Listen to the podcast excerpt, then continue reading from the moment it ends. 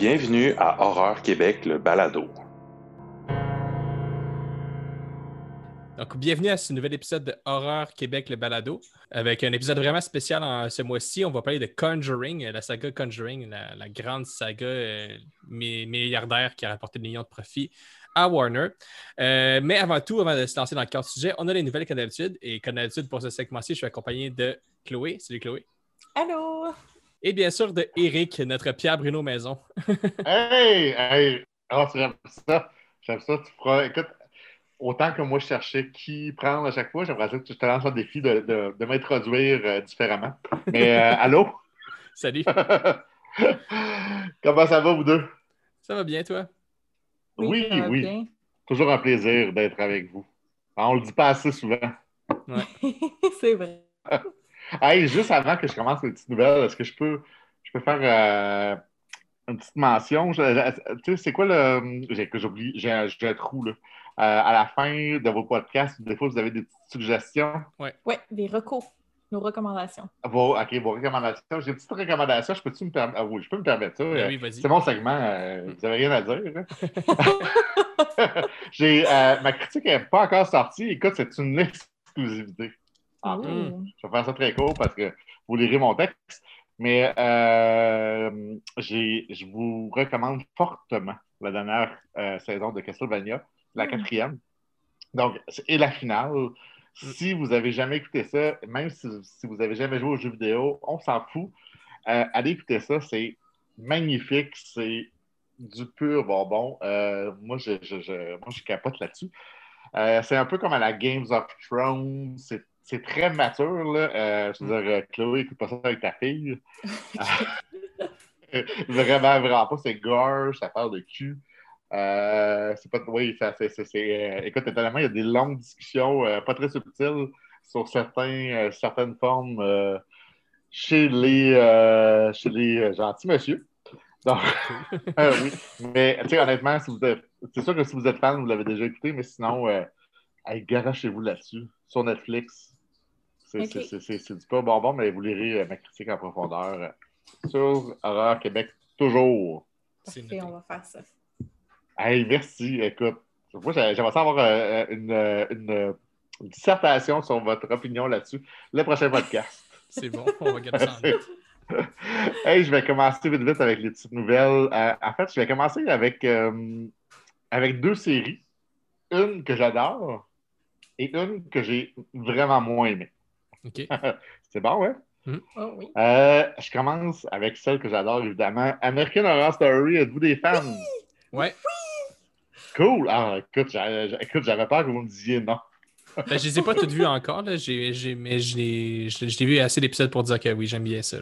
Oui, c'est ça. Moi non plus, je n'ai pas tout écouté les saisons. J'ai lâché un petit peu à la cinquième. Mais euh, ouais, ah, je reste... bonne en plus, Hôtel avec les Gaga est tellement bonne. Oui, mais bonne, je sais qu'elle est bonne. C'est pas qu'elle n'est pas bonne, c'est juste le, le, timing n'était pas bon pour moi, mais euh, ouais, c'est ça. Correct. Moi, écoute, j'ai un petit aveu à vous faire. La seule saison que je n'ai pas terminée, c'est Freak Show, c'est la quatrième. Mm. Euh, c'était pas pour moi, je sais pas, ça, ça, ça, ça, ça marchait pas, mais j'ai tout pris les autres. Euh, et ma préférée, c'est la sixième. Euh, dont j'oublie le titre, le Ronoki, si je me trompe ouais, c'est ça. Ouais, elle, j'ai capoté ma vie. c'est excellent. Bref, ben écoute, on n'a pas un, mais deux trucs d'American Horror Story qui s'en mhm. viennent. OK. Euh, la, en fait, la saison 10, euh, intitulée American Horror Story Double Feature, va débuter sur les ondes de FX euh, le 25 août prochain. Et ça va se conclure, dans le fond, ils vont synchroniser ça avec l'Halloween. Quel beau timing. Ben oui. Oui. Parfait. Puis, en fait, il va avoir deux récits, c'est un à la mer et un à la plage. Ah! OK. OK. J'ai hâte de voir ça. ça, ça moi, ça me titille un peu. Euh, et la nouveauté cette année, c'est que le 15 juillet, euh, sur FX en Hulu, je ne sais pas si j'imagine qu'on va avoir accès à ça ici euh, sur FX, j'ose espérer. c'est American Horror Stories avec un S à la fin. avec un S sept épisodes autonomes d'une heure qui sont prévus. pour le spin-off. Euh, ça va explorer les mythes, légendes et traditions de l'horreur. OK. Il, y a, euh, ça- il y a un acteur, Kevin McHale de Glee, confirmé. Euh, Charles Melton de Riverdale, que, que- que- Oh, OK. Je connais- moi, je n'ai pas suivi la série, donc je ne connais pas. Et fait intéressant, Sarah Paulson, qui est Ah! oui, elle va réaliser un des épisodes. Ah, cool. Ah! Ouais, ouais, ouais, ouais. Moi, tu me dis Sarah Paulson, puis je suis. Ah, je sais. Ouais. Parce que j'ai euh, euh, récemment, euh, sont, les trois premières saisons sont disponibles sur Disney+. Mhm. Donc, si vous êtes abonné. Et euh, mon chum les a réécoutés et de revoir Sarah Paulson dans les premières. euh, Ah c'est- magnifique. J'ai oublié de mentionner par, euh, par contre, euh, pour, là, je reviens à American Horror Story, Double Feature. Ouais. Sarah Paulson va être dedans. Ah, cool. La grosse nouveauté, Macaulay Culkin. Ah! On est- on- moi, je- moi, je suis excité, là. ben, excité? certain.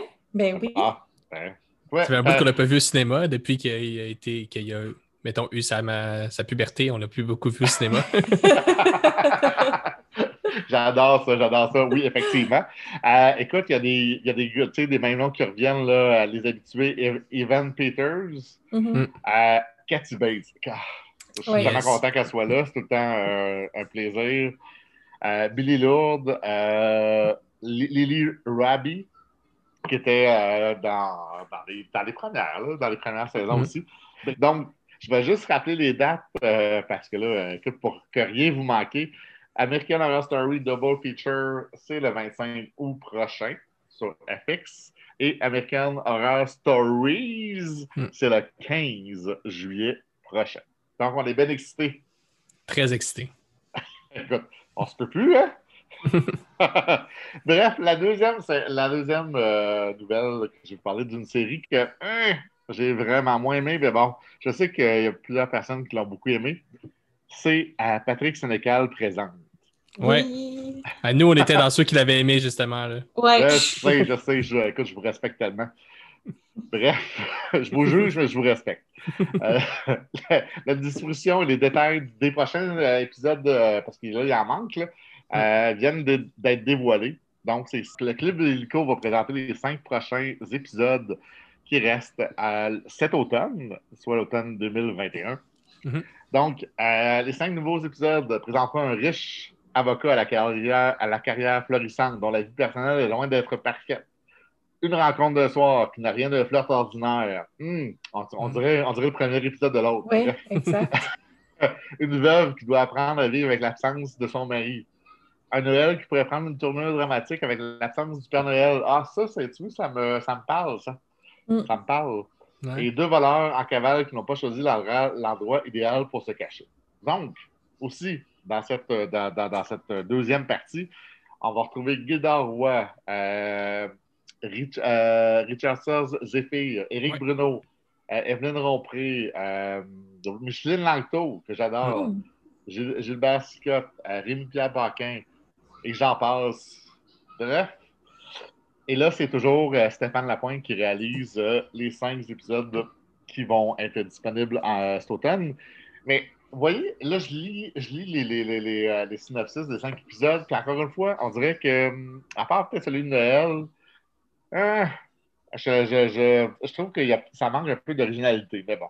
Je Bon, Ben, bon, bon, bon. Noël, ben. Noël puis euh, euh, l'horreur, on dirait que ça peut faire un bon mélange quand il y a de l'humour un peu dedans. Je ne sais Ouais. pas si vous avez vu euh, le spécial de Noël du dernier Creep Show qui est Oui, sorti. je l'ai vu. Hey, c'était quelque chose, là. On a- Oui, oui, c'était Euh, on s'en était parlé, ça se Ouais. peut, oui. C'était c'était absurde. C'était totalement Ah. absurde. Ça, ça fonctionnait quand même. Je pense qu'on avait. euh, euh, je pense qu'on avait. Moi, j'avais bien aimé. Oui, oui, ouais. c'était drôle. Là. Ça, Ouais, ouais. C'est n'importe Mais quoi. Noël, là, ça n'a pas toujours besoin d'être d'être drôle. Genre, Non, c'est vrai. Tu sais, on pense à Black Christmas qui qui, qui, qui est pas Mhm. nécessairement très drôle. Oui, ou sinon, euh, euh, celui qui était passé à Fantasia, Better Watch Out aussi, Oui. qui, était- qui est pas drôle du tout, mais qui, est, Oui. ouais, Oui. qui est excellent. Tout à fait. Tout à fait. Mais tu sais, vous autres, est-ce que vous, vous qui avez aimé euh, la première partie, est-ce que vous êtes euh, enthousiaste? Ben oui, moi, je vais me reprendre un mois de Club Illico après mon mois dernier que j'ai euh, que j'ai lâché tout de suite après. La, la tactique euh, pour appâter les gens n'a pas marché complètement, mais je vais me reprendre d'autres mois pour peut-être 5 ans. Oui, exactement. Puis, oui, puis je vais essayer au moins d'écouter Victor Lessard euh, cette fois-ci, que je voulais écouter puis que j'ai pas, en tout cas, exploré un petit peu plus le club illico parce que j'avais pas eu le temps trop trop la première fois. D'accord. Moi, je, souhaite seulement que les, les introductions soient un peu meilleur. Mais bon, on s'en reparlera. on s'en reparlera, effectivement. Ah, qu'est-ce que tu veux? Et je vais finir avec les nouveautés à DVD, Blu-ray à se procurer dans ce mois. Écoute, il va faire chaud du juin. Nous, mhm. ici au Québec, il va faire chaud. Fait que si vous voulez vous refroidir, ben, pourquoi pas vous acheter quelques films?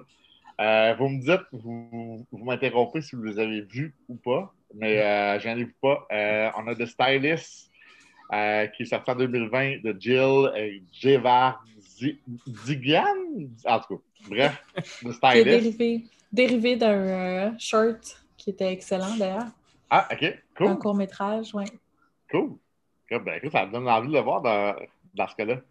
et, là, le 15 juin, vous avez Godzilla versus Kong, que je n'ai pas vu que je n'ai pas vu. En, écoute, en 4K, Ultra HD, tout le kit, tout ce que tu veux.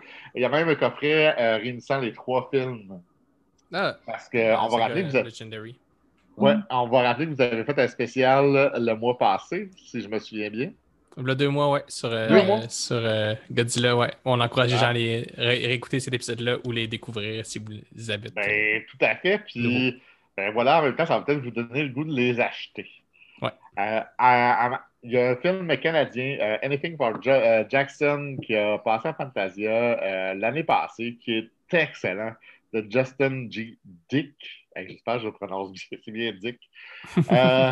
bref, c'est un couple de personnes âgées qui tentent de faire revenir leur petit, leur petit-fils mort. Moi, j'ai adoré ça.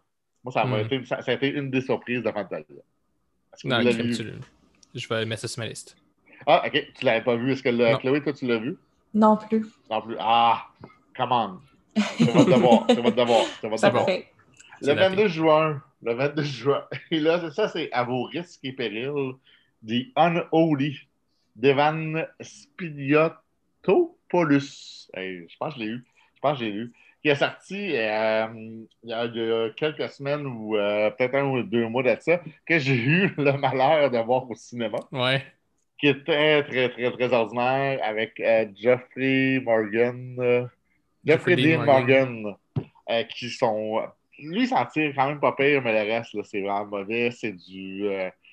un festival de clichés, mais bon, si vous êtes fan de, de, de films religieux, ben, peut-être que ça va vous titiller, mais de grâce, ne payez pas 20$ euh, pour le DVD, louez-le ou. Euh, hmm.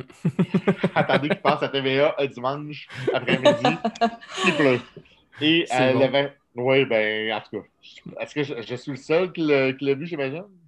Ouais, je l'avais raté, moi, quand, dans la brève période où c'est que ça était ouverte. Ouais, mais c'est ça l'affaire, c'est que là, c'est que, écoute, je, ne sais pas pourquoi je me justifie, j'ai vu ça au cinéma parce qu'il n'y avait rien d'autre d'horreur. Ben oui. Euh, ça, des cinémas venaient de rouvrir à temps de pandémie. Là, donc, c'est ça. J'ai pas été chanceux. Et pour les fans de Dario Argento, il y a The Bird with the Crystal Plumage en 4K Ultra HD qui sort le 29 juin. Un, très beau coffret. Donc, si vous êtes fan, pitchez-vous. Puis il va faire chaud, fait que restez en à l'air climatisé. Ouais. Bonne idée. Pour regarder un bon Argento. Oui, mm. mais, celui-là, je ne l'ai pas vu. Non. Shame on me. Raison de plus pour te le procurer. Ben, je sais, je sais, je sais. Bref, c'était mes petites nouvelles du mois de juin, à ce mm. mois chaud et humide. Bref, on se revoit bientôt, mes chers. Oui, merci encore pour tout, Eric. Hey, ça me fait tellement plaisir. À bientôt. À bientôt. C'est maintenant l'heure de notre segment de discussion euh, sur euh, la saga de Conjuring.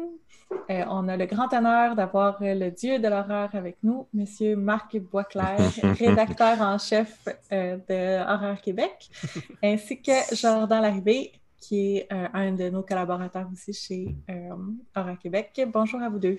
Allô? Chloé, allô Raphaël. Salut, salut.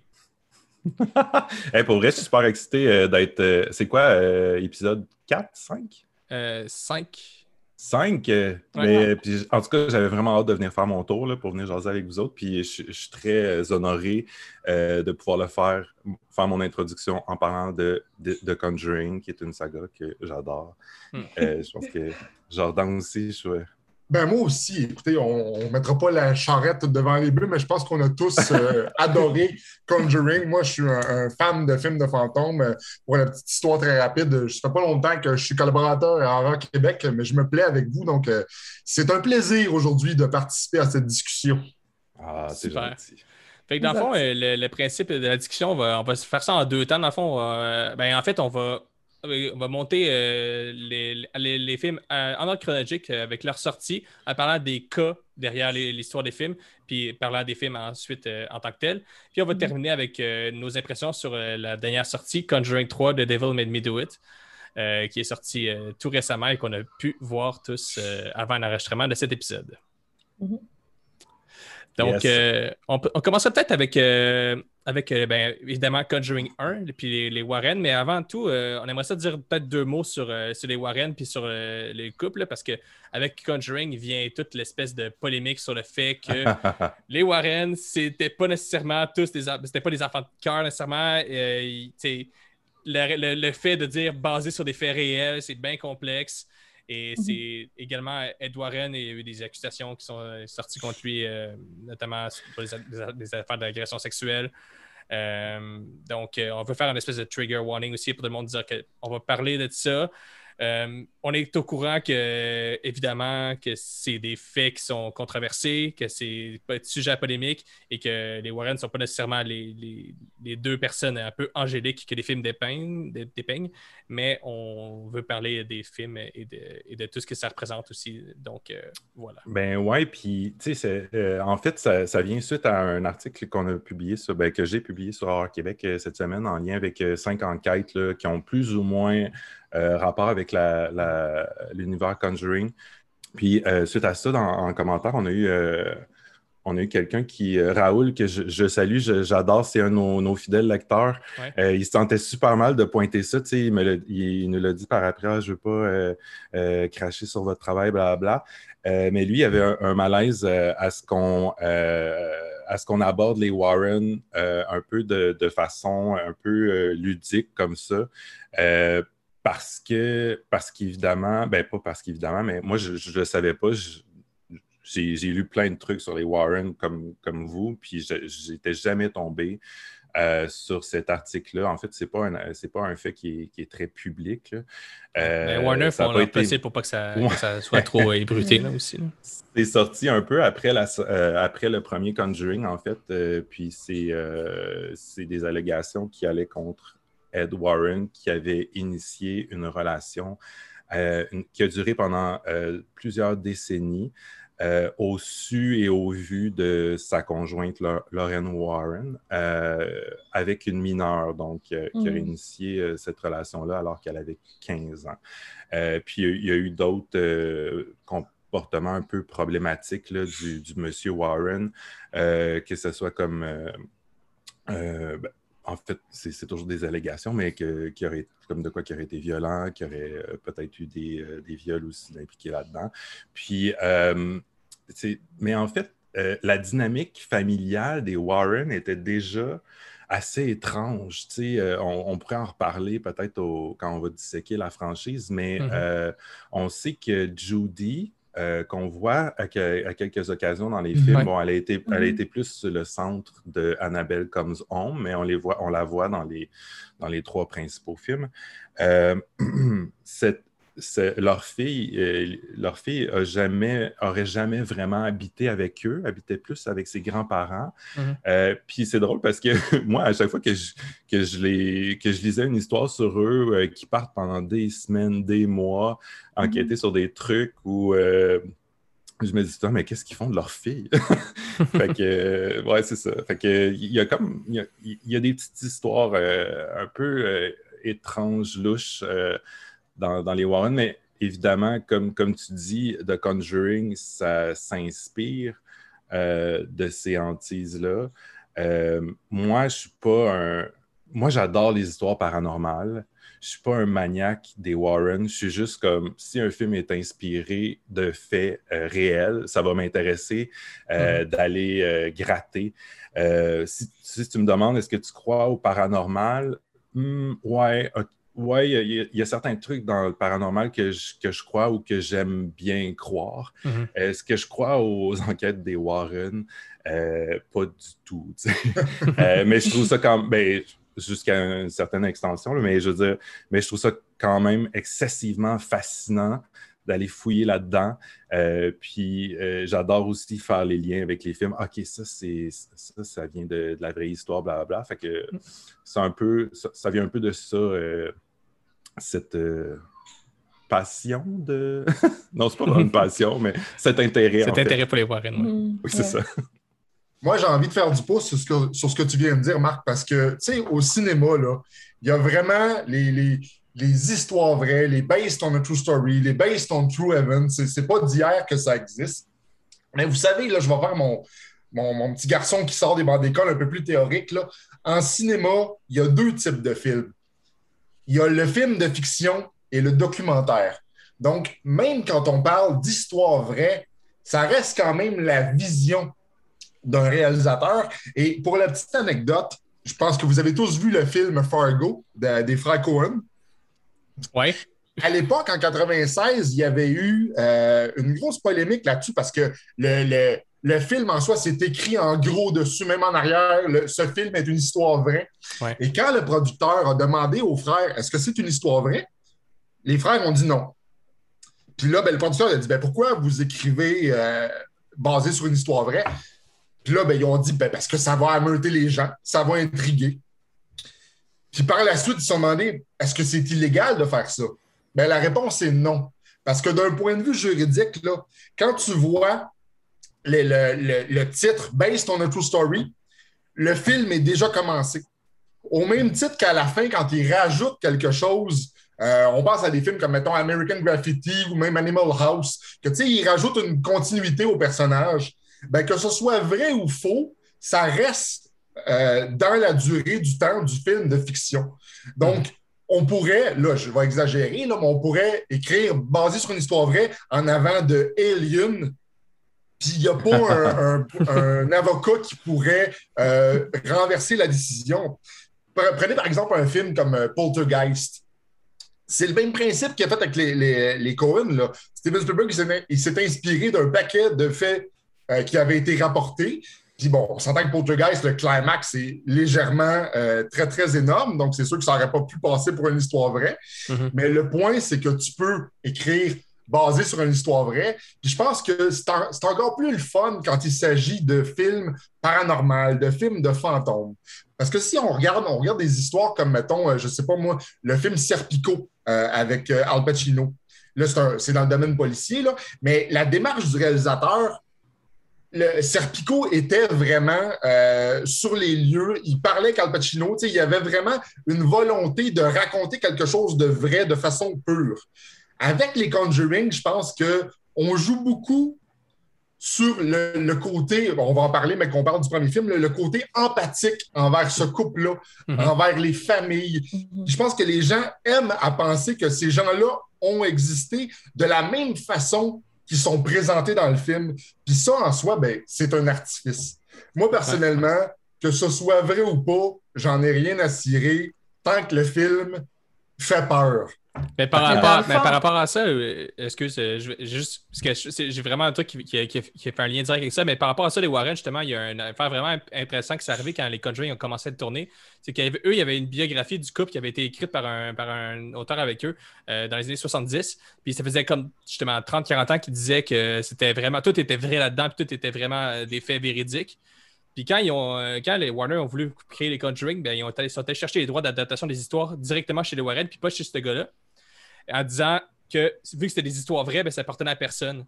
Sauf que le gars, après ça, lui, qui a écrit le livre avec les Warren, il a retourné sa veste en disant ben en fait, c'est de la fiction, puisque les fantômes, ça n'existait pas. Puis si vous voulez me contredire, il faut juste prouver que les fantômes, ça existe.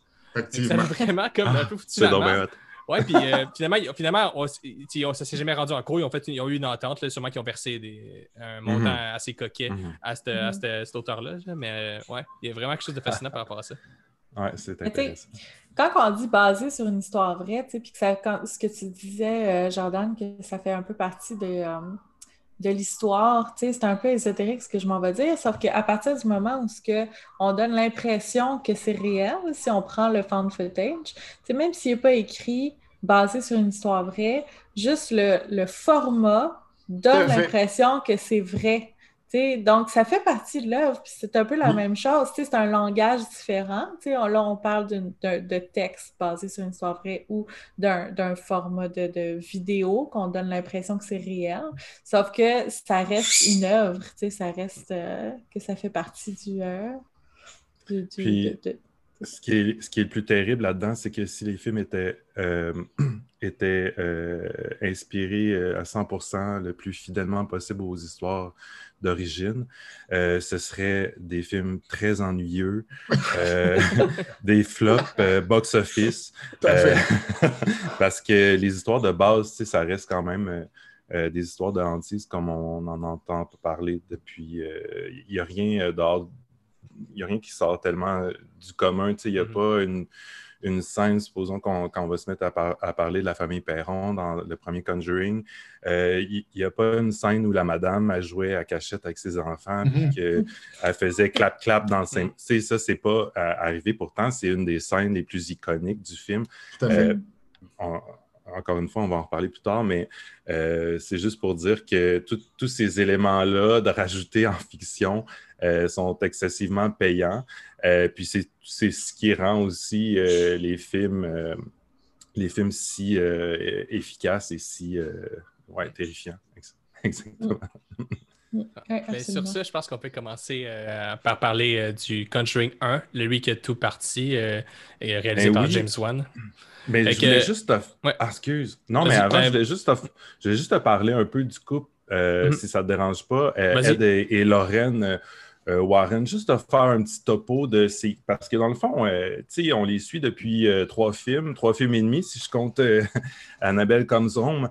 Mais on ne sait pas nécessairement d'où ils viennent. Donc, c'est deux Américains qui sont nés dans les années 20, euh, qui sont devenus enquêteurs du paranormal. Tu sais, quand je dis enquêteurs du paranormal, là, ils n'ont pas fait des études euh, pour être enquêteurs. Là. Tu sais, ils se sont proclamés eux-mêmes enquêteurs. Euh, ils ont fait environ, ils, pré- ils prétendent avoir fait environ euh, traité 10 000 cas en lien avec euh, le surnaturel pendant leur carrière. Puis ils ont écrit énormément de bouquins reliés à ces cas-là. Euh, c'est comme ça, je crois, qu'ils arrivaient à faire euh, beaucoup d'argent Ouais. avec. euh, Ça, puis leur musée, leur fameux musée dans leur maison. Oui, exactement, parce Mhm. qu'éventuellement, on pouvait visiter ce musée-là. Maintenant, c'est plus, c'est plus possible. Mais euh, donc, Ed, Ed, lui, se disait euh, démonologue. Excusez, j'ai comme eu un petit chat dans. J'ai comme eu le, le diable qui a voulu sortir de- en le disant. Euh, donc, c'est quelqu'un euh, qui se. Un démonologiste, c'est quelqu'un qui, qui étudie les démons. Donc, lui, c'est euh, c'est self-taught, c'est autodidacte et Mhm. euh, autoproclamé aussi. Euh, Lorraine, elle, c'est une clairvoyante et une médium. Maintenant, est-ce que vous connaissez la différence entre les deux? OK, Non. je vais m'essayer. Je vais m'essayer. La clairvoyante voit dans le futur, puis la médium parle aux esprits. Tu as à moitié euh, un point sur deux. Euh, le médium, c'est quelqu'un qui peut communiquer avec les esprits, ça c'est vrai.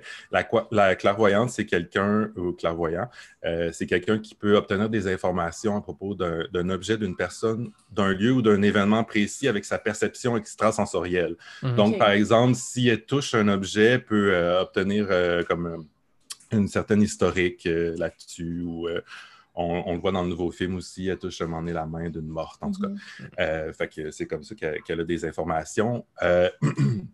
Le couple s'est marié en, en 45, 1945, puis en 1951, c'est Judy, c'est la naissance de Judy, leur, leur seule et unique fille. Un an plus tard, c'est là qu'ils fondent la England Society of Psychic Research. N-E-S-P-R en abrégé. Euh, c'est, ça, c'est le, le plus ancien groupe euh, de chasseurs de fantômes de la Nouvelle-Angleterre. Euh, en fait, euh, le couple euh, se promenait déjà, avait déjà un intérêt marqué pour euh, tout ce qui était paranormal, les maisons hantées. Donc, à chaque fois qu'il y avait une histoire reliée à ça, euh, il faisait le trajet euh, à proximité pour aller euh, visiter ces maisons-là. Euh, Ed, Ed Warren était très bon en dessin. Euh, il a même suivi des. euh, il a même suivi une formation aux Beaux-Arts, là, Mhm. donc il faisait des, des œuvres toujours reliées au paranormal. Euh, ça- c'est un beau clin d'œil avec euh, son œuvre La peinture de Valak euh, ouais, dans Conjuring 2. Mm. de Denon qui sont allés puiser ça dans le dans, dans l'historique du, du monsieur.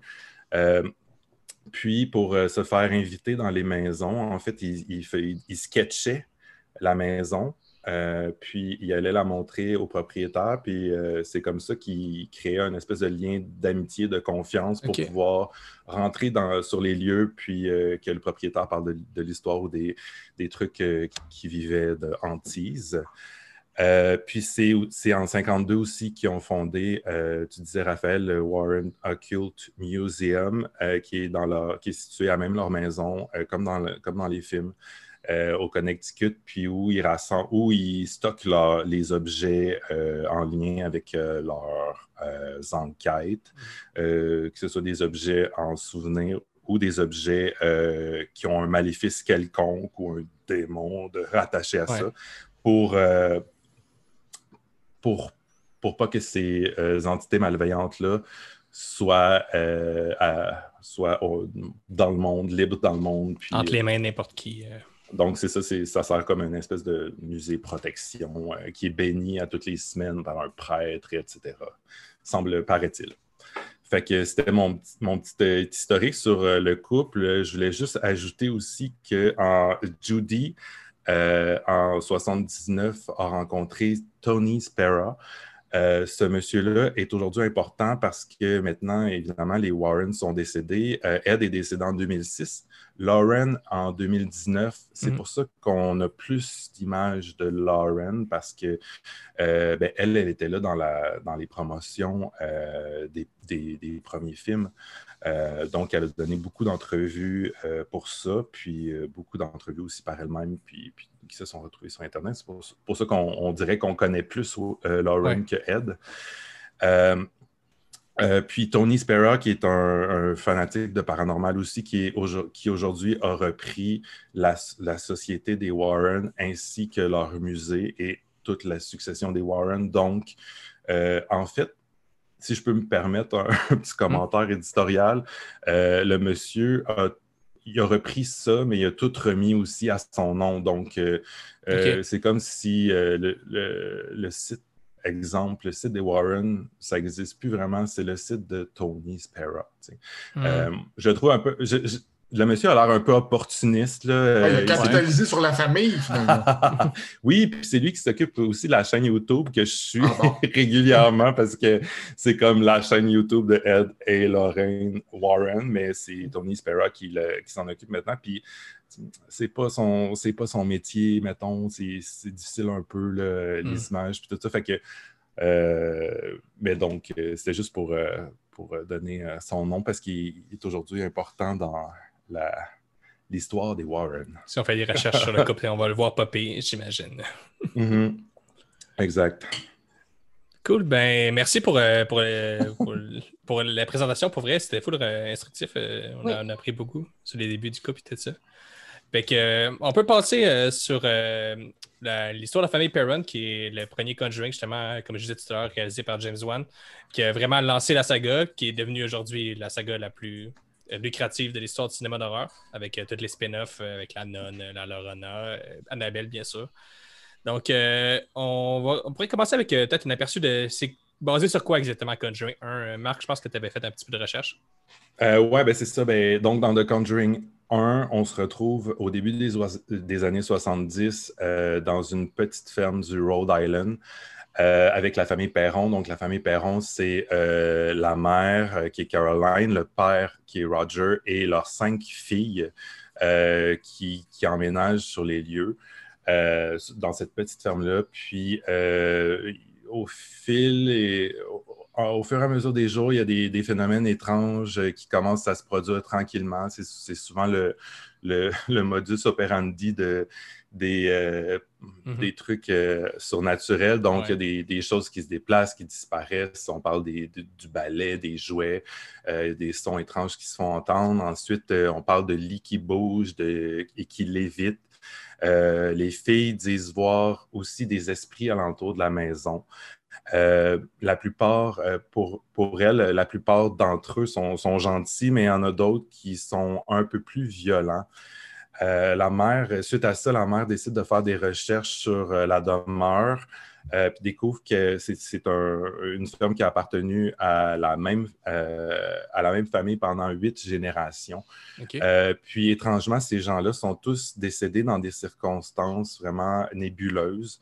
Euh, on parle d'enfants et d'hommes qui ont été retrouvés noyés dans l'étang euh, sur le domaine, euh, de, de gens qui se sont suicidés pendus dans le grenier et dans la grange, euh, de viols et etc. Donc c'est comme, je, je sais pas, cette, cette ferme-là, ça a vraiment pas l'air super joyeux. une histoire. euh, au niveau des études patrimoniales, euh, ça devait être un peu déprimant. Puis, euh, il y a une femme euh, nommée Bathsheba Sherman qui aurait vécu sur les lieux dans le milieu des années euh, 1800. Euh, une femme qui, est- qui était de réputation sataniste, euh, qui aurait été aussi responsable de quelques décès dans les environs, euh, dont celle euh, d'un enfant mort sous sa garde qui aurait été retrouvé la tête littéralement empalée d'un objet. Boy. Ouais, fait que c'est euh, Wow. assez sinistre comme. Euh, évidemment, il n'y a, ben, a pas vraiment de preuves. Là, on parle des années 1800, il n'y a aucune preuve qui, qui montre que c'est elle euh, qui, qui était responsable de ces meurtres-là, mais c'est les, les cancans du village. Euh, puis, euh, c'est cet esprit-là qui est représenté dans le film de Conjuring, l'espèce de sorcière avec les cheveux ébouriffés là, qui est Mhm. un moment donné au-dessus de la commode, puis tout ça. Donc, c'est euh, de elle que s'inspire euh, ce Euh, les Warren, euh, non, mais en fait, les, les Perrons, en fait, étaient persuadés que c'était euh, cet, cet esprit-là aussi qui les tourmentait. Euh, quand les, les Warren sont venus, ils, ont contacté, les, ils ont contacté les Warren qui sont venus enquêter à plusieurs reprises sur place. Puis, il n'y a pas eu de, de cas où ils ont dû exorciser Caroline, mais par contre, dans, durant une séance de spiritisme, euh, Caroline est devenue euh, sous l'emprise de cet esprit-là, euh, puis parlait dans d'autres langues et pouvait, on pouvait voir sa, ch- sa chaise léviter du sol. Ce qui est assez cocasse, c'est que quand ce phénomène est arrivé, Roger, son mari, a chassé les, les Warren de la propriété en craignant pour la sécurité de sa femme. Mm. Euh, donc, c'est un peu comme ça que s'est conclue euh, cette enquête des, des Warren. Ouais. euh, donc, euh, c'est ça. C'est, c'est comme ça que, se- que s'ouvre le film. Ils se sont fait mettre à la porte, finalement. Ah, ben oui. Ah, c'est intéressant. Ben, pour parler du film, justement, euh, à la lumière de, de ce que tu viens de raconter, justement, ils ont pris une route euh, assez différente. C'est qu'on a vraiment choisi de, de montrer les Warren comme étant, comme justement, l'espèce d'équipe de un peu de, de super-héros qui viennent intervenir et qui viennent euh, chasser le mal. mhm. C'est intéressant. Puis par rapport au film, est-ce que vous avez euh, des choses à dire? Comme, mettons, Jordan, est-ce que tu as une opinion euh, sur OK, le... donc, moi, ce que j'ai vraiment aimé du premier Conjuring, euh, on pourra parler de deux autres par la suite, mais le premier, c'est que, bon, dès le départ, euh, il y a comme un, Après l'intro, après le titre et tout ça, avant qu'il y ait le premier contact, avant que la famille rencontre les Warren, donc on est dans l'acte 1 toujours, il y a comme une espèce de. L'acte 1 est comme en trois parties, c'est-à-dire que trois fois, on appuie, si je peux dire, sur le bouton empathie, parce que la première manifestation du mal, c'est quand le chien qui ressemble à la scie meurt. Mhm. Donc là, on est très, très, on a de la peine pour le toutou. Après ça, la deuxième fois, on, le- le- l'enfant euh, sort en panique, on l'entend crier, puis là, il dit à ses parents euh, L'entité m'a dit qu'il voulait attaquer ma famille. Donc, encore une fois, on se sert de l'enfant pour venir chercher euh, le, le spectateur. Je trouve que James Wan, ce qu'il fait vraiment, comme je le disais, il appuie sur le bouton empathie, mais même au niveau de la caméra. Dès le début, euh, on suit les personnages, on est vraiment Ouais. dans des plans rapprochés. On Puis la voit scène les d'introduction, ce qui dérange, c'est un gros plan séquence ultra compliqué qui passe en dessous de plein d'affaires. Tout Ouais. à fait. La caméra est très près euh, des, des- des protagonistes. Tu sais, on- quand il y a quelqu'un qui sourit, on voit très bien son rire. Euh, quand il y a une petite fille apeurée, on, on voit vraiment le, le- le- le visage. Et je pense qu'il joue beaucoup là-dessus, en particulier sur les enfants, Euh, même au niveau de la suite, là, on pourrait y revenir. Mais il va vraiment chercher le côté familial. Et selon moi, c'est pour ça que ça a touché autant les gens, parce que ça a beau être des films d'horreur, le cœur de ça, c'est vraiment la famille. Puis c'est tous des valeurs dans lesquelles on peut se reconnaître. Donc moi, en tout cas, c'est vraiment venu me chercher. Puis comme je le disais tantôt, j'adore les films d'esprit, mais je trouve que ce que Conjuring fait, ils le font bien parce que c'est Hmm. Toutes les techniques, même si on les a vues 100 fois, tu sais, le, le, le toc, toc, toc trois fois qui tombe super fort, puis les portes et tout, on le sait que c'est ça des films d'esprit. Fait que même si on s'en attend, ben intrinsèquement, c'est ça qu'on veut voir, c'est pour ça qu'on va au cinéma. Mais il y a plus que ça. Tu sais, moi, ce que j'aime des Conjuring, c'est que euh, c'est des bons films d'horreur, mais c'est des bons films tout court. tu sais, Oui. Dans le sens que, oui, ça fait peur. Tu sais, Il y a des films d'horreur qu'on écoute, c'est des films qui vont faire peur. Bon, tu vas l'écouter, tu vas avoir peur, c'est ça que tu veux, tu es content. Sauf qu'il y a quelque chose de plus dans The Conjuring. Tu sais, Il y a une recherche euh, stylistique beaucoup plus poussée que. euh, Mhm. euh, dans d'autres films qu'on voit, puis c'est, il y a une, une profondeur des personnages, puis. C'est ça. Je suis d'accord aussi avec toi. Le thème principal, c'est la famille. On s'attache énormément à cette famille-là, aux enfants, tout ça. Donc, c'est moi, c'est mon préféré, je pense. Ça reste Le le premier? premier. Ouais, ouais, ça reste le premier jusqu'à date. Puis c'est drôle parce que, tu sais, on, on parle, on parle de la famille, mais euh, dans, le- dans le 2, c'est carrément une mère mon- monoparentale, mais dans le Mhm. premier, le père est- il semble aussi, il est très absent, en tout cas, du Ouais, scénario. Mhm. Euh, c'est Oui. un routier ou euh, on ne sait pas, il est, il est pas souvent à la maison, donc on a, on a quand même l'impression d'avoir à- affaire à une, euh, une famille, euh, une mère monoparentale Mhm. qui, est, euh, qui, est prise, qui est prise avec ça, qui doit gérer la, la situation avec ses quatre filles ou ses cinq filles. Euh, puis euh, on, on parle du style de, de- de James Wan. En fait, euh, fait c'est James Wan, euh, il réussit à orchestrer euh, des scènes de des scènes d'angoisse de manière excessivement excessivement habile euh, Mhm. dans, dans ces films-là. Puis il avait fait déjà trois ans auparavant avec euh, son, son premier Insidious. Mhm. Euh, puis c'est drôle parce que le, le chapter 2 euh, de Insidious est sorti la même année que The Conjuring, tu sais, fait que Ouais. c'était comme un- un- une période très paranormale dans la carrière de James Wan. Mais euh, il n'y a personne, en tout cas à mon, à mon humble avis, qui réussit à l'égaler euh, dans, dans ce, dans ce domaine-là. Puis euh, les films d'horreur euh, paranormaux qui sont sortis après The Conjuring n'ont fait que s'en inspirer. Oui. D'accord. Donc, à mon sens, pour moi, c'est euh, pour le cinéma d'horreur, euh, cette série, euh, cette série de, de films-là, cette franchise de films-là est excessivement importante dans, dans l'histoire, en fait.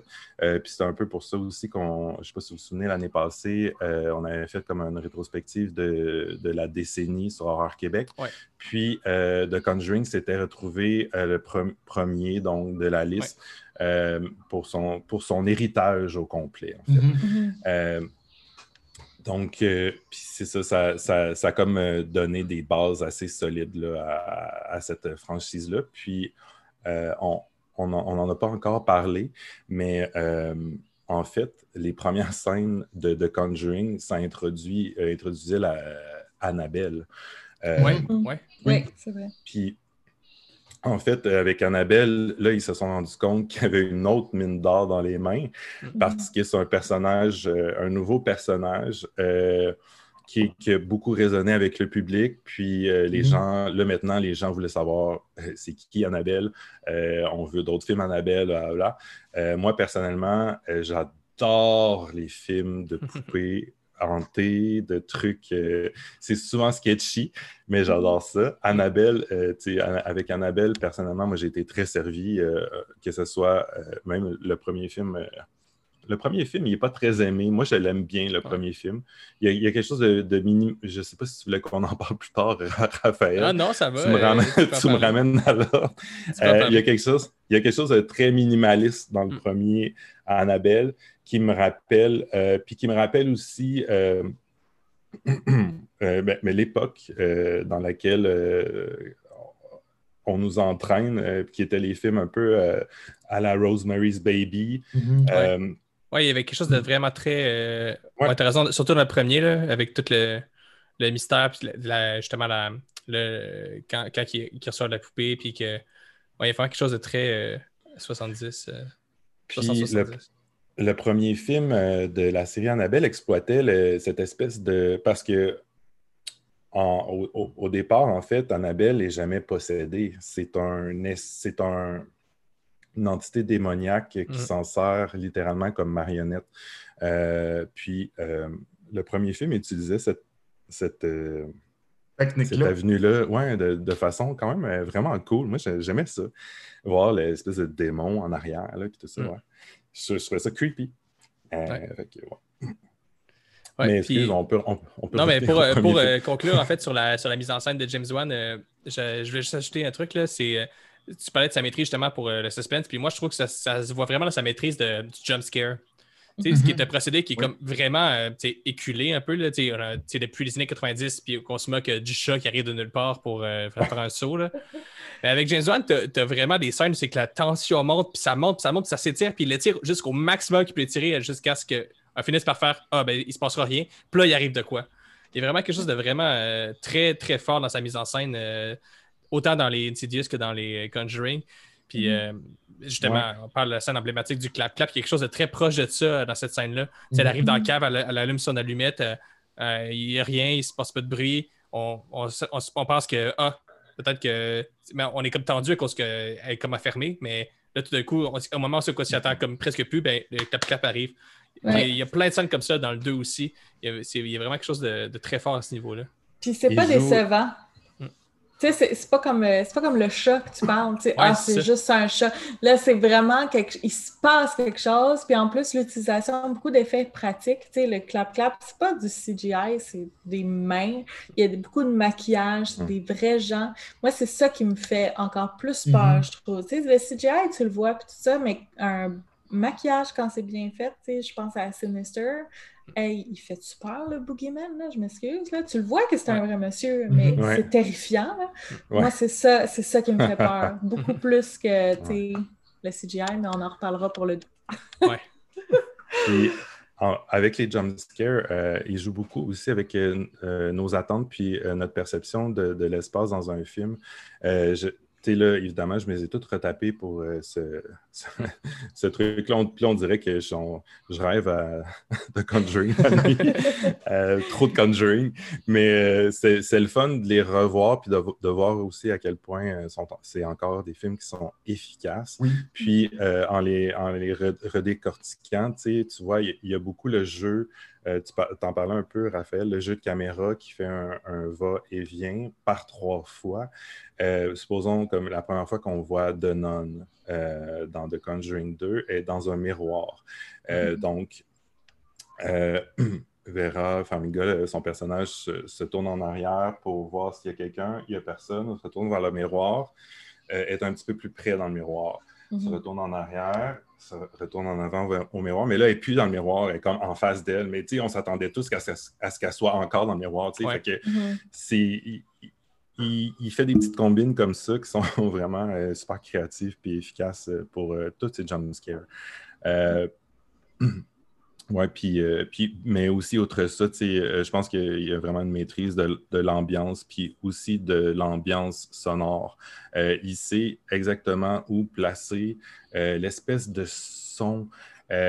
On parlait, euh, tu parlais, Chloé, Insidious, euh, quand on Mm. voit l'espèce de boogeyman pour la première fois qui est au-dessus du berceau de bébé, là, je sais pas si Ah oui. cette scène-là. Oui. Moi, je m'en souvenais toute ma vie.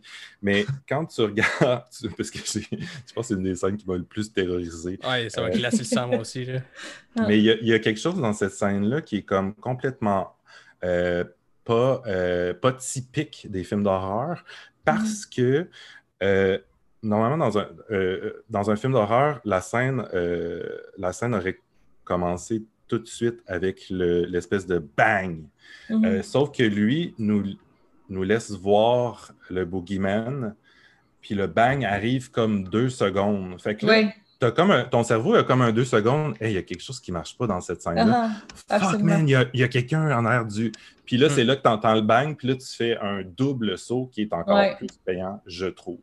Mhm. Euh, puis bon, ben, donc, ça, ça fait partie un peu de son, son- son génie, puis de sa- Ouais. aussi de sa connaissance euh, du sa connaissance du genre. là. Puis j'ajouterais aussi, euh, là, on parlait beaucoup de technique, mais au niveau du scénario, moi, ce que j'ai aimé, c'est que euh, au niveau de la profondeur, il prend son temps. Je pense que le premier film, vous me corrigerez si je me trompe, ça dure pas tout à fait deux heures, ça dure une heure cinquante. Et ça doit prendre à peu près un bon 50 minutes là, avant que les Warren, les, bon Dieu, les Warren, les Warren euh, arrivent euh, avec la famille. Donc, avant que tout ça se rencontre, on a le temps d'apprécier les enfants, on a le temps d'apprécier les parents. Mm. Donc, quand, le- le- le- quand les héros, les protagonistes du film arrivent, on est déjà très empathique. La situation, on la connaît bien. Donc, le héros arrive, puis il est déjà à moitié le, le sauveur. Il est déjà valeureux avant même qu'il se passe quelque chose. Puis ça aussi, ça fait partie, je pense, de, du savoir-faire de, de James Wan. Il sait comment amener les personnages. Tout à fait. Puis que je propose qu'on passe tout de suite au cas Enfield de Conjuring 2. Mhm. Euh, Marc, est-ce que tu as quelque chose à dire sur l'implication des Warren dans le cas Enfield? Euh, ça, c'est euh, ça, c'est assez spécial. Euh, ben, en fait, tu, tu l'as dit, c'est The Conjuring 2 s'inspire du, de- du cas du poltergeist d'Enfield qui s'est passé à la fin des années 70 à Londres. Euh, donc, c'est c'est un peu touché parce que les Warren n'ont pas vraiment investigué ce cas-là. Il y a deux, il y a deux sources. Là. Il y a une source qui dit euh, qu'ils se sont pointés parce que, évidemment, c'était quand même un petit voyage, là, aller à Londres. Il y a une Mhm. source qui dit qu'ils se sont pointés sur place comme pas annoncé, puis qui ont juste comme frappé euh, à la porte de la maison pour se rentrer, puis qui se sont vus euh, refuser l'accès. Euh, puis il y a une autre source euh, qui dit qu'ils ont été là pendant juste une journée euh, seulement. Je suis plus enclin à croire qu'ils ont été là pendant une journée.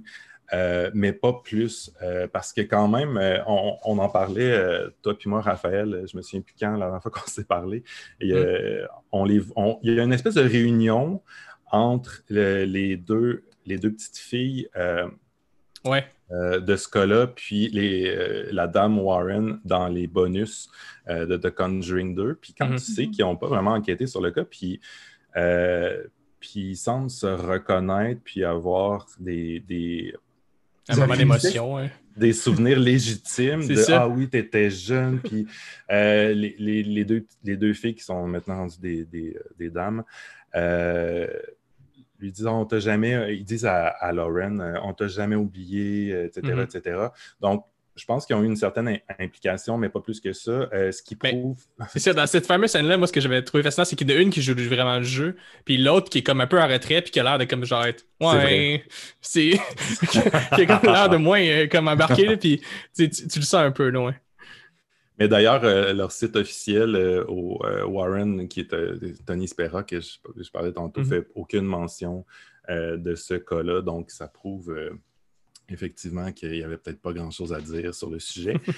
Euh, donc, euh, on est avec, euh, cette fois-ci, on disait plutôt une mère monoparentale, Peggy Hudson. euh, Hodgson euh, et ses quatre enfants, dont plus particulièrement Mar- Margaret, 12 ans, et Janet, 11 ans, qui sont Mm. les plus touchés par les phénomènes inexpliqués.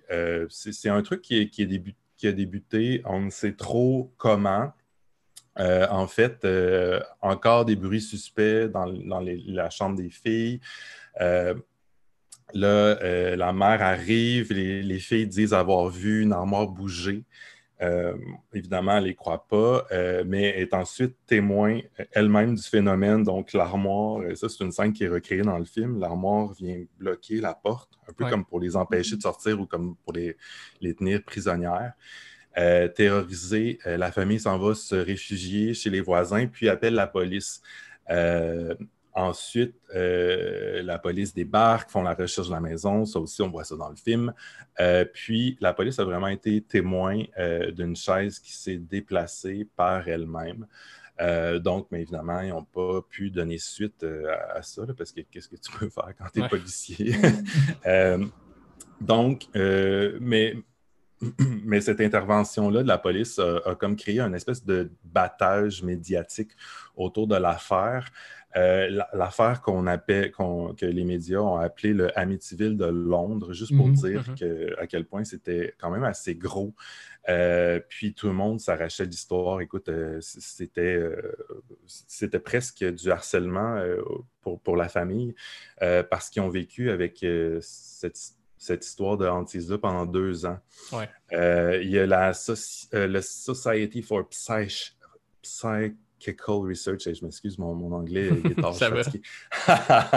Euh, qui est une société qui étudie euh, les phénomènes paranormaux, mais d'un point de vue scientifique, qui, ont, qui ont envoyé Maurice Gross et Guy Lyon Playfair, qui sont aussi dépeints dans le film, euh, qui ont resté sur place pendant 18 mois pour documenter euh, les manifestations qu'ils voyaient dans la maison. Euh, eux, ils en, ils en ont documenté 2000 euh, manifestations. Wow. On parle de billes qui volent, de draps euh, qui virevoltent dans les airs, de brises froides, de flaques d'eau sur le sol, d'apparitions, d'agressions physiques, de graffitis, dysfonctionnements et pannes d'équipement, euh, disparitions et réapparitions d'objets, lévitation et incendies qui s'enflamment et s'éteignent spontanément, de jouets qui volent et qui deviennent brûlants sur place. Euh, donc, c'est juste un petit échantillon de ce qui a été rapporté sur... Chloé, je te vois là. Nous, on enregistre avec euh, Zoom, donc on se voit, euh, vous ne me voyez pas. Puis je vois la face à Chloé, puis Chloé, elle n'achète pas ça c'est correct parce que euh, il y a un, un certain pourcentage de, de ces euh, manifestations-là qui ont été euh, rapportées comme étant falsifiées par Ouais. euh, les deux Mm. jeunes filles elles-mêmes euh, à, à l'ordre de 2% Euh, Donc, 2% de ces manifestations-là ont été... Des donc, jeunes filles. sur 2000, on dirait 20. Euh, donc, J'ai comme le feeling que un peu plus, mais bon. oui, c'est ça. L'histoire ne en dit pas plus. Euh, mais le plus intéressant, c'est euh, Janet, euh, qui a été euh, filmée et enregistrée à plusieurs reprises, ben, à quelques reprises en tout cas, en train de parler. euh, en fait, elle ne parlait pas parce que sa, bou- sa bouche ne, ne- ne bougeait pas. Euh, une voix euh, gutturale, celle d'un vieil homme euh, qui s'appelait Bill et qui disait avoir vécu jadis dans la maison, euh, pouvait souvent se faire entendre euh, sortant de sa bouche. Mm. Euh, donc, et puis d'ailleurs, euh, c'est dans The Conjuring 2, euh, Oui. c'est assez textuel ce qu'ils reprennent, euh, ce qui. euh, Il y a une scène où justement euh, elle est filmée là, avec sa sœur à côté. Puis ça, Ils mettent euh, de l'eau dans la bouche Mhm. puis un tape là, pour mais, être mais sûr pas que- cette scène. Pas cette Ah, pas cette scène-là, mais euh, c'est une scène avant, tu sais, elle est avec sa sœur à côté sur le divan, puis euh, il Oui, essaie oui, oui, oui. Ouais, ouais. Euh, donc ça, ça Elle prend la voix et il rit. et la, la- la voix du vieil homme rit d'eux. Euh, pratiquement, les lumières baissent et puis euh, Mhm. Ça- Ouais, on- ça. Euh, donc, évidemment, ben, euh, avec le temps, euh, il, a été, euh, il a été prouvé que, que certains événements ont été truqués. Il y a une caméra qui a filmé Janet en train de plier des cuillères. Mhm. Donc, qui l'ont prise. Il y a un événement comme, comme ça qui, qui arrive aussi dans le film.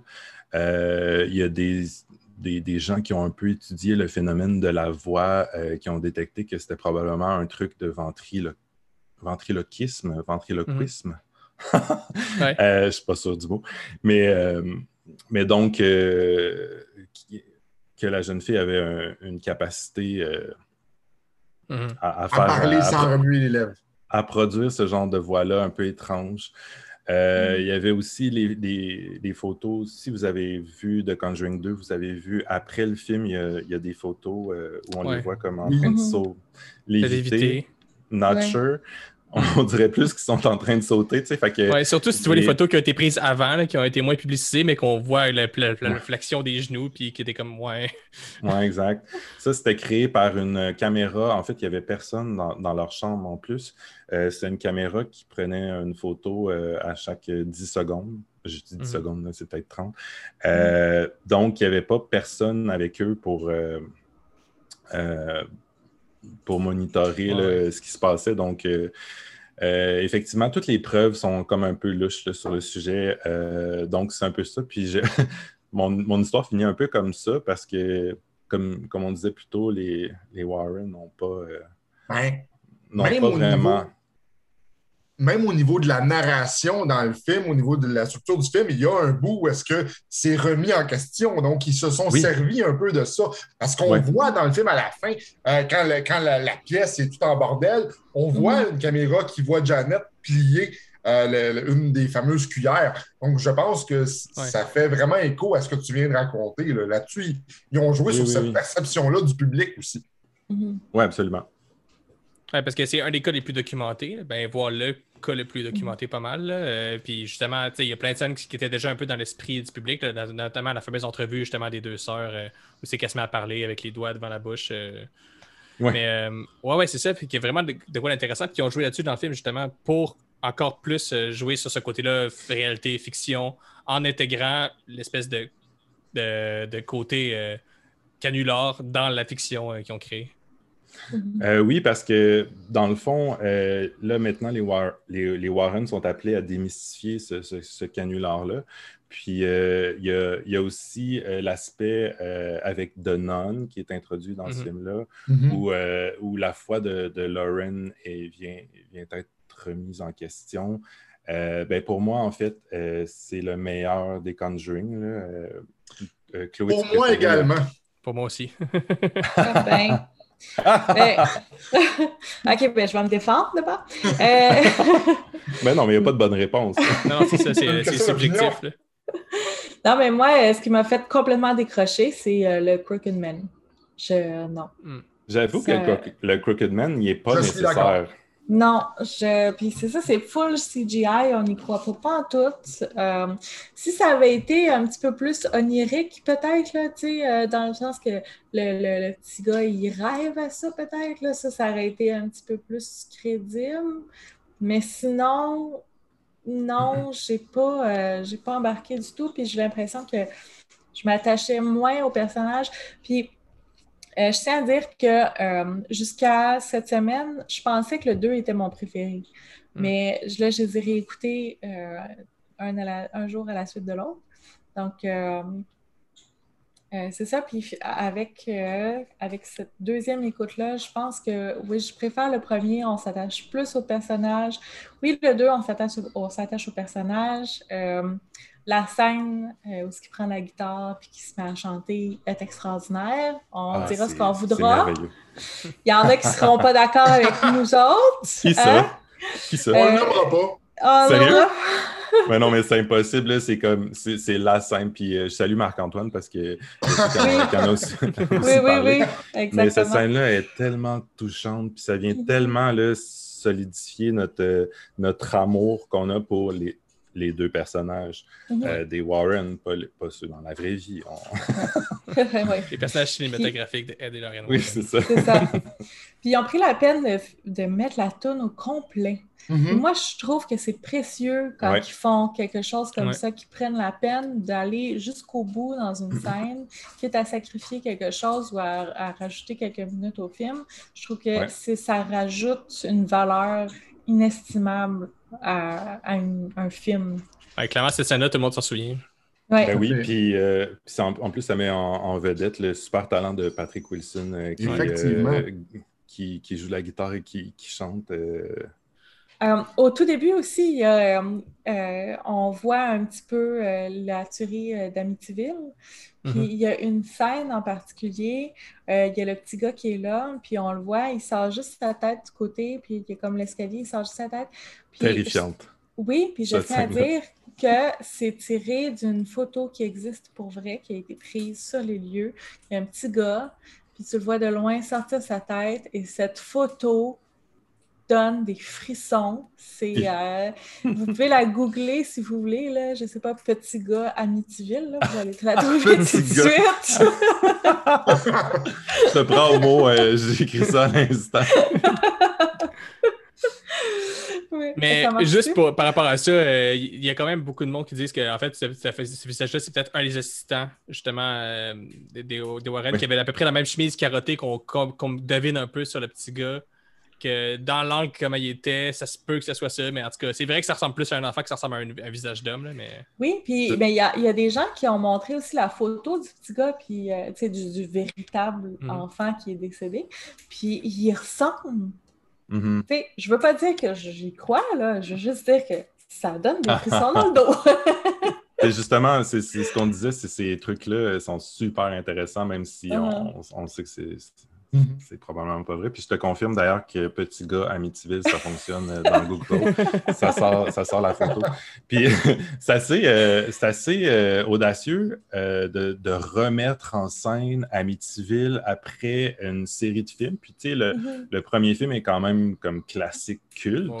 Mais je trouve qu'ils ont réussi à le faire, ils ont réussi à le mettre à, à le mettre à leur sauce, Exactement. puis à amener, amener quelque chose un peu plus, un peu nouveau, un peu plus frais euh, euh, sur le sujet, mais, euh, mais, mais aussi en respectant comme le. Tu sais, toutes ces, ces imageries-là. que La les- mythologie d'Amityville. oui, Mhm. c'est ça. Ouais. Euh, tu sais, euh, ça commence, la caméra euh, rentre dans un des, des fameux hublots là, de euh, quart de, Mhm. quart de cercle là, qui sont typiques de la maison Amityville. Euh, Puis là, tu sais, déjà là, tu sais que tu es dans, dans la maison Amityville.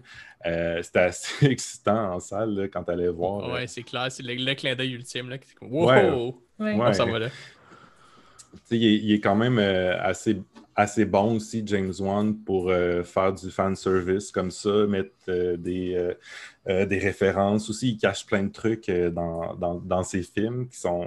C'est toujours Mm. un peu excitant pour, euh, pour ceux qui ont, qui ont l'œil. tu sais. Vous, vous savez sûrement. Vous avez sûrement vu que Valak, son nom est Ouais. partout dans le film. Mhm. Ouais, les lettres. À chaque fois qu'on voit des lettres en jeu, on voit Valak écrit, mais on Oui, s'en rend pas ça. compte euh, tout de suite, mais. Ouais, c'est des affaires qui sont. C'est des clins d'œil qui sont, qui sont amusants. Puis. euh, qui, qui juste pour, euh, pour une petite anecdote, il a continué ça sa carrière parce que euh, la poupée euh, Annabelle est visible Oui. dans une scène de Aquaman. Oui. Ah oui! Ouais. Bon, là, tu viens de m'apprendre quelque chose. c'est très subtil, mais là. Es-tu dans l'eau? que, oui, ouais, Ah, dans ouais. le fond de l'eau. Fait que là, on peut imaginer que Aquaman fait comme partie de la Conjuring verse, dans un futur lointain. Puis je pense aussi qu'il avait, il avait plugué la Billy, là, la popette de, de cadence de ça dans, euh, dans, dans Insidious 1, je pense. Euh, il y a un Euh, petit oui, dessin euh, sur un tableau sur, euh, comme ça. ouais, parce que Patrick Wilson est professeur dans, dans Amityville. Ouais. Euh, dans Amityville. Dans ouais.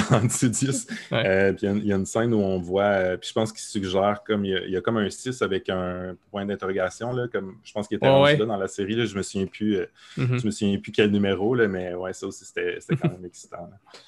Tu sais, avant, là, je, je vais faire mon, mon esprit de vieux, là, tu sais, avant qu'Internet nous dise toutes ces affaires-là, là, oui. Ouais. ben, on pouvait les spotter dans le film puis l'appeler son ami après pour faire comme Oh my god, as-tu vu genre à 54 minutes?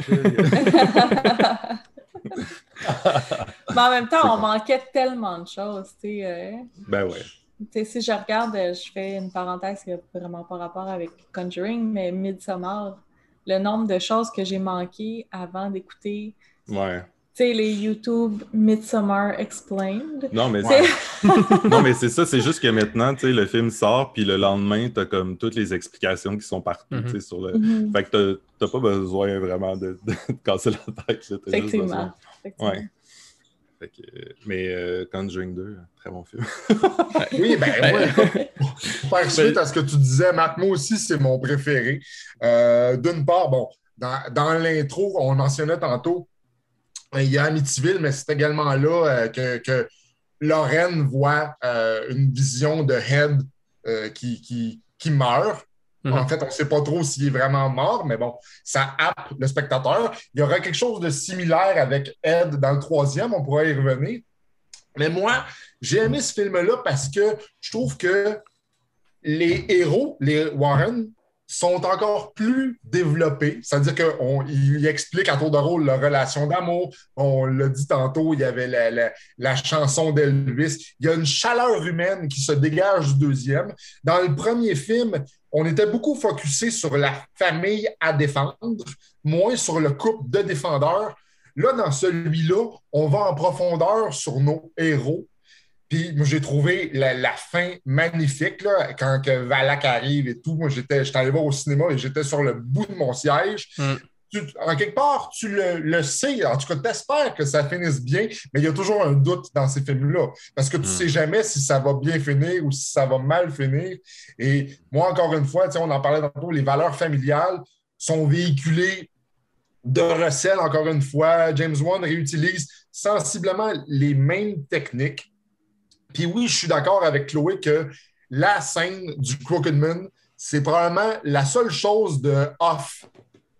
Ouais. C'est vraiment le- le- le seul, la seule scène qui jure avec le reste du film. Mais t'enlèves ce petit bout-là, puis ça frôle la perfection pour Mais c'est l'affaire du Crooked Man, justement, pendant un bon bout, il voulait en faire un spin-off aussi. Là. Finalement, ça l'a pas eu Ouais. lieu. C'est peut-être, c'est- c'est- on, on trouve que c'est c'est peut-être un cheveu sur la soupe, mais c'est probablement que c'est c'est peut-être peut-être même pas euh, quelque chose qui était nécessairement prévu ou whatever. Que peut-être, moi, je pense, je trouve que ça a l'air beaucoup du rajout de producteur qui Ouais. dit à ça fait. prend des monstres. euh. Ouais. Ouais. Puis, euh, puis aussi, tu sais, avec le premier film, ils se sont rendus compte que avec Annabelle, ils pouvaient faire d'autres films. Fait que pourquoi pas introduire des, des Mhm. nouveaux personnages iconiques euh, pour, faire d'autres spin-offs. Mais, mais ce qui est vraiment intéressant aussi avec, euh, avec le deuxième, c'est que, encore une fois, James Wan, il vient, il vient euh, ré- pas répéter, c'est pas, pas ce que je veux dire, mais il vient confirmer euh, à quel point il sait comment nous servir des scènes d'anthologie qui, qui, qui marquent. En fait, quand tu penses à The Conjuring 1, tu penses au clap-clap. Quand tu penses à The Conjuring 2, tu peux, tu peux penser à euh, la scène où, euh, euh, qui, qui est magnifique, cette scène-là, euh, où euh, la, la petite Janet est off-screen euh, en flou, puis euh, Oui. elle a l'eau dans la bouche Moi, c'est ma son scène visage- préférée. Son visage se défait puis se transmet. Mhm. On, on- on Ouais. le voit à peine, puis c'est comme cette scène-là est magnifique. Euh, puis il y a évi- évidemment euh, l'introduction de, de la nonne qui, qui était terrifiante dans le 2, mais qui s'est avérée beaucoup moins terrifiante dans son, dans son propre spin-off à elle. Euh, euh, vous, vous la- euh, je- euh, je pense que vous ne l'aviez pas vu de nonne avant euh, récemment. Eh, Euh, Qu'est-ce que vous avez, en avez pensé? Moi, je me suis endormi dessus hier soir, puis je l'ai fini ce matin. Sérieux? Oui. Écoute, moi, je ne l'ai pas revu depuis le cinéma, puis je voulais, euh, je voulais le louer pour, euh, pour euh, l'occasion, puis oh, j'ai pas eu le temps. c'est plate. Mais la nonne, genre, moi, j'ai pas aimé le film non plus vraiment, mais une chose qui m'a vraiment, que j'ai vraiment trouvé fucked up dans le film, c'est qu'ils ont engagé la sœur de Vera Farminga pour jouer un personnage. Puis elle ressemble comme deux gouttes d'eau. Puis Ouais. le personnage n'a même pas le lien avec euh, Lorraine Warren. C'est vraiment bizarre. J'ai comme pas compris. Hey. C'était comme l'occasion parfaite de faire comme. de faire C'est une jeune, descendante. mais- Ouais, ou c'est une, euh, Ouais. c'est, tu sais, c'est une descendante de. C'est exactement. J'ai- pas compris. Ça m'a comme fasciné Ouais. que ce soit-là, parce que. Mais c'est peut-être pour mélanger le monde, justement, je sais pas trop, là, que s'attendait à avoir un truc euh, sur. Mais en tout cas. mais tout ça pour dire que ouais, le, le film. euh, le film euh, Ben, moi, là, juste une petite parenthèse, je ne sais pas si ça va être ça pour vous également, mais au niveau de Non, euh, j'ai tellement trouvé que le, le traitement narratif était à l'opposé de ce qui faisait la force des Conjuring, parce que tu tu t'attaches pas vraiment au personnage. mhm. C'est vraiment go through the motion. L'histoire suit son cours. Euh, les jumpscares sont prévisibles. Oui, la nonne en soi, au niveau du style, au niveau de l'esthétique, c'est magnifique. Mais t'enlèves ça du film et tout le reste tombe à plat. C'est ça qui est plat. il y a le côté des, euh, le Deus Ex Machina de la fin là, avec euh, le sang du Christ, là, honnêtement. là. Ouais. Moi, j'ai roulé des yeux en maudit. J'étais comme. Ah. l'espèce de propagande catholique euh, des, des- des- du Conjuring Verse. Là, Mhm. on, on fait, on fait un petit clin d'œil à, à GF ici, euh, hashtag film de droite. là. Mais pour vrai, euh, dans The Nun, ça, ça a atteint une espèce de paroxysme. Je trouve que c'est comme genre, ouais, le, mané, le dieu, le, le bien contre le mal. C'est- oui, mais je je sais pas, le, le côté, tu sais, justement, la, la fin avec que la solution, c'est le, c'est- c'est le sang magique euh, de, de Ouais. Jésus. J'étais Mhm. comme un peu. euh, fou. Ouais, c'est très décevant. tu sais, Puis on nous, on nous promettait de, de- d'explorer les origines de, de Non, connaître. euh, on allait connaître c'était qui de Non, puis Ouais. comment. euh, mais écoute, là, on n'a rien vu de ça dans le film. C'est absolument Euh, rien. C'est un démon d'Atit qui est déguisé en homme pour blender, pour, euh, tu sais, je- j'ai dit blender, c'est un anglicisme, là, mais Ouais, pour mais euh, euh, se mélanger avec le reste de la communauté. Mais en dehors de ça, il n'y a rien d'autre qu'un démon pur et simple. Ah oui, c'est très triste euh, comme, comme backstory. euh, dommage parce que les, les, euh, les ambiances étaient vraiment cool, mais Oui. le reste, euh, tout le reste, c'était, euh, c'était minable. Puis là, ben, tu sais, je parle de minable, mais je reverrais de Non avant euh, The Curse of la Leonara, que je sais jamais comment euh, bien dire. ça. Yorona. Yorona. Les, euh, ouais, qui, qui était aussi euh, pénible, mais qui s'est rajouté euh, par la bande euh, un trait de justesse à Ouais, la non, et- Conjuring Verse. avec les perso- c'est ça, il y a un personnage qui fait le lien un peu, mais bon. Ouais, c'était Ça- juste ça- pour ça- faire ça- un. Ça, ça aussi, ça sonne un peu le move de producteur. On va mettre ça dans le Conjuring Verse, ça va attirer les gens, mais Exact. Mm. ouais, les spin-offs, à part les Annabelle. Mais les Annabelle, je pense, pourraient mériter leur propre podcast, la saga Annabelle éventuellement. Il y a des Ah, je serais down. Ouais. Je serais down. J'adore, j'adore les Annabelle. On te garde euh, pour ça. Euh, fait que, ben, peut-être pour conclure sur euh, Conjuring 2, euh, je- je- j'avais juste ajouter justement. Euh, il y a quelque chose qui est dans les Conjuring que j'ai pas dit dans un, mais que moi qui m'a frappé, c'est aussi l'espèce de, de côté un peu à la- horreur plus euh, années 70, un peu avec des. Notamment, moi, ce qui m'a frappé, c'est les titres, comment ils sont placés. Quand les titres apparaissent dans les Conjuring, c'est l'événement, ça, ça, ça pop, puis ça fait le gros, les gros violons sortent, puis c'est comme. euh, Mhm. c'est c'est comme vraiment. euh, ça, ça se place, là. Puis ce côté-là, justement, euh, les Conjuring, euh, il y a quelque chose de très proche de The Exorcist. On va revenir, mais qu'on parle de Tout à fait. mais- Oui. puis, euh, Euh, puis je pense que, justement, dans, dans le 2 qui se finit avec un. Ben, le, le premier se finit avec un exorciste aussi, mais dans le 2, c'est que, que, justement, on chasse le, le démon euh, Valak, tout ça. Il y a quelque chose de. justement, il y avait a comme une espèce de throwback là-dedans euh, que je trouvais bien euh, fun. euh, de comme revoir un peu ces scènes-là euh, d'Exorcist en- vraiment over the top, là, parce qu'on est vraiment loin des trucs, mettons, euh, de Last Exorcism ou tous les films qui ont un peu sorti, euh, surfé euh, là-dessus euh, dans les années 2000, euh, 2010, un un peu avant les, les Conjuring. Puis, chose de vraiment euh, fun. Même au niveau, euh, tu, tu parles de l'exorcisme, puis tu sais, on parlait tantôt de la, de la scène où est-ce qu'elle a de l'eau dans la bouche, puis qu'elle est hors champ, puis qu'on n'en voit pas beaucoup. Tu sais, ça en soi, c'est un, petit- un petit clin d'œil à la scène d'hypnose euh, dans l'exorcisme, qui était pas filmé de la même façon, mais qui avait la même ambiance. Là. Les lumières se tamisent elle se met à parler, elle a un grognement, Mm. la voix. Euh, ça aussi, c'est un, un très beau clin d'œil. Puis, Mhm. tu sais, quand tu disais, Raph, euh, les fameux titres, je vais faire un, un petit. Je reviens en arrière quand on parlait des histoires vraies. Moi, je trouve, je trouve ça fascinant parce qu'il y a vraiment quelque chose de marketing là-dedans. hein. Tu tu sais, l'image, elle devient en pellicule brûlée, là, ça fiche sur les personnages. Puis là, ben, tu vois la description de ce qui va se passer ou de ce qui Mhm. s'est passé. C'est tellement toujours- dramatique comme Ouais, effet. c'est J'adore ça. incroyable. C'est incroyable comment c'est dramatique. Puis c'est toujours leur pire cas ou le plus malveillant. Puis this is the true story. Fait que là, t'es tellement happé dans une espèce de spirale que tu dis, my God, c'est là que ça se passe. Tu sais. Puis la façon aussi dont les titres arrivent dans le. Tout à fait. Il y a quelque chose de très old school là-dedans, mais il y a quelque Ouais. chose de très. euh, euh, comme je, je réutilise le mot dramatique, là, mais qui fait comme. euh, euh, qui, qui a vraiment de l'impact. Voilà. Fait qu'on va tout de suite switcher euh, au segment, c'est qu'on parlait du nouveau film. Fait que, euh, il va y avoir des spoilers. On avertit tout de suite. euh, comme d'habitude, sur YouTube, il va y avoir un petit code pour savoir quand est-ce que vous pouvez écouter si vous voulez rater les spoilers. Mais ça va probablement être toute le- le- la durée du segment. On va donner nos impressions sur The Conjuring 3, The Devil Made Me Do It. Donc, peut-être commencer encore une fois par la, la réalité derrière ça. Marc, qu'est-ce que tu peux dire? Ben oui, je vais essayer de faire ça vite, mais c'est quand même un cas qui est euh, un peu plus complexe que les deux autres. Euh, donc, on se retrouve euh, au Connecticut dans le début des années 80. Euh, ça, s'inspire, euh, en fait, le, le film s'inspire du procès du démon, aussi connu sous le nom Devil Made Me Do It Case, donc, pour le titre du film. c'est, en fait, c'est un Arnie Cheyenne Johnson, un jeune homme de 19 ans euh, qui prend possession d'une nouvelle maison euh, avec euh, sa copine Debbie. pendant, bon, en fait, ils prennent possession des lieux. là, il faut qu'ils fassent le ménage. ils sont accompagnés par David, qui est le jeune frère de 11 ans de Debbie. Qui, vient, qui vient les aider à faire le ménage, tout ça. aussitôt qu'ils mettent les pieds dans la maison, les manifestations commencent en fait, euh, David, qui nettoyait euh, la chambre des maîtres, est poussé sur un vieux lit euh, qui était laissé là par les précédents propriétaires.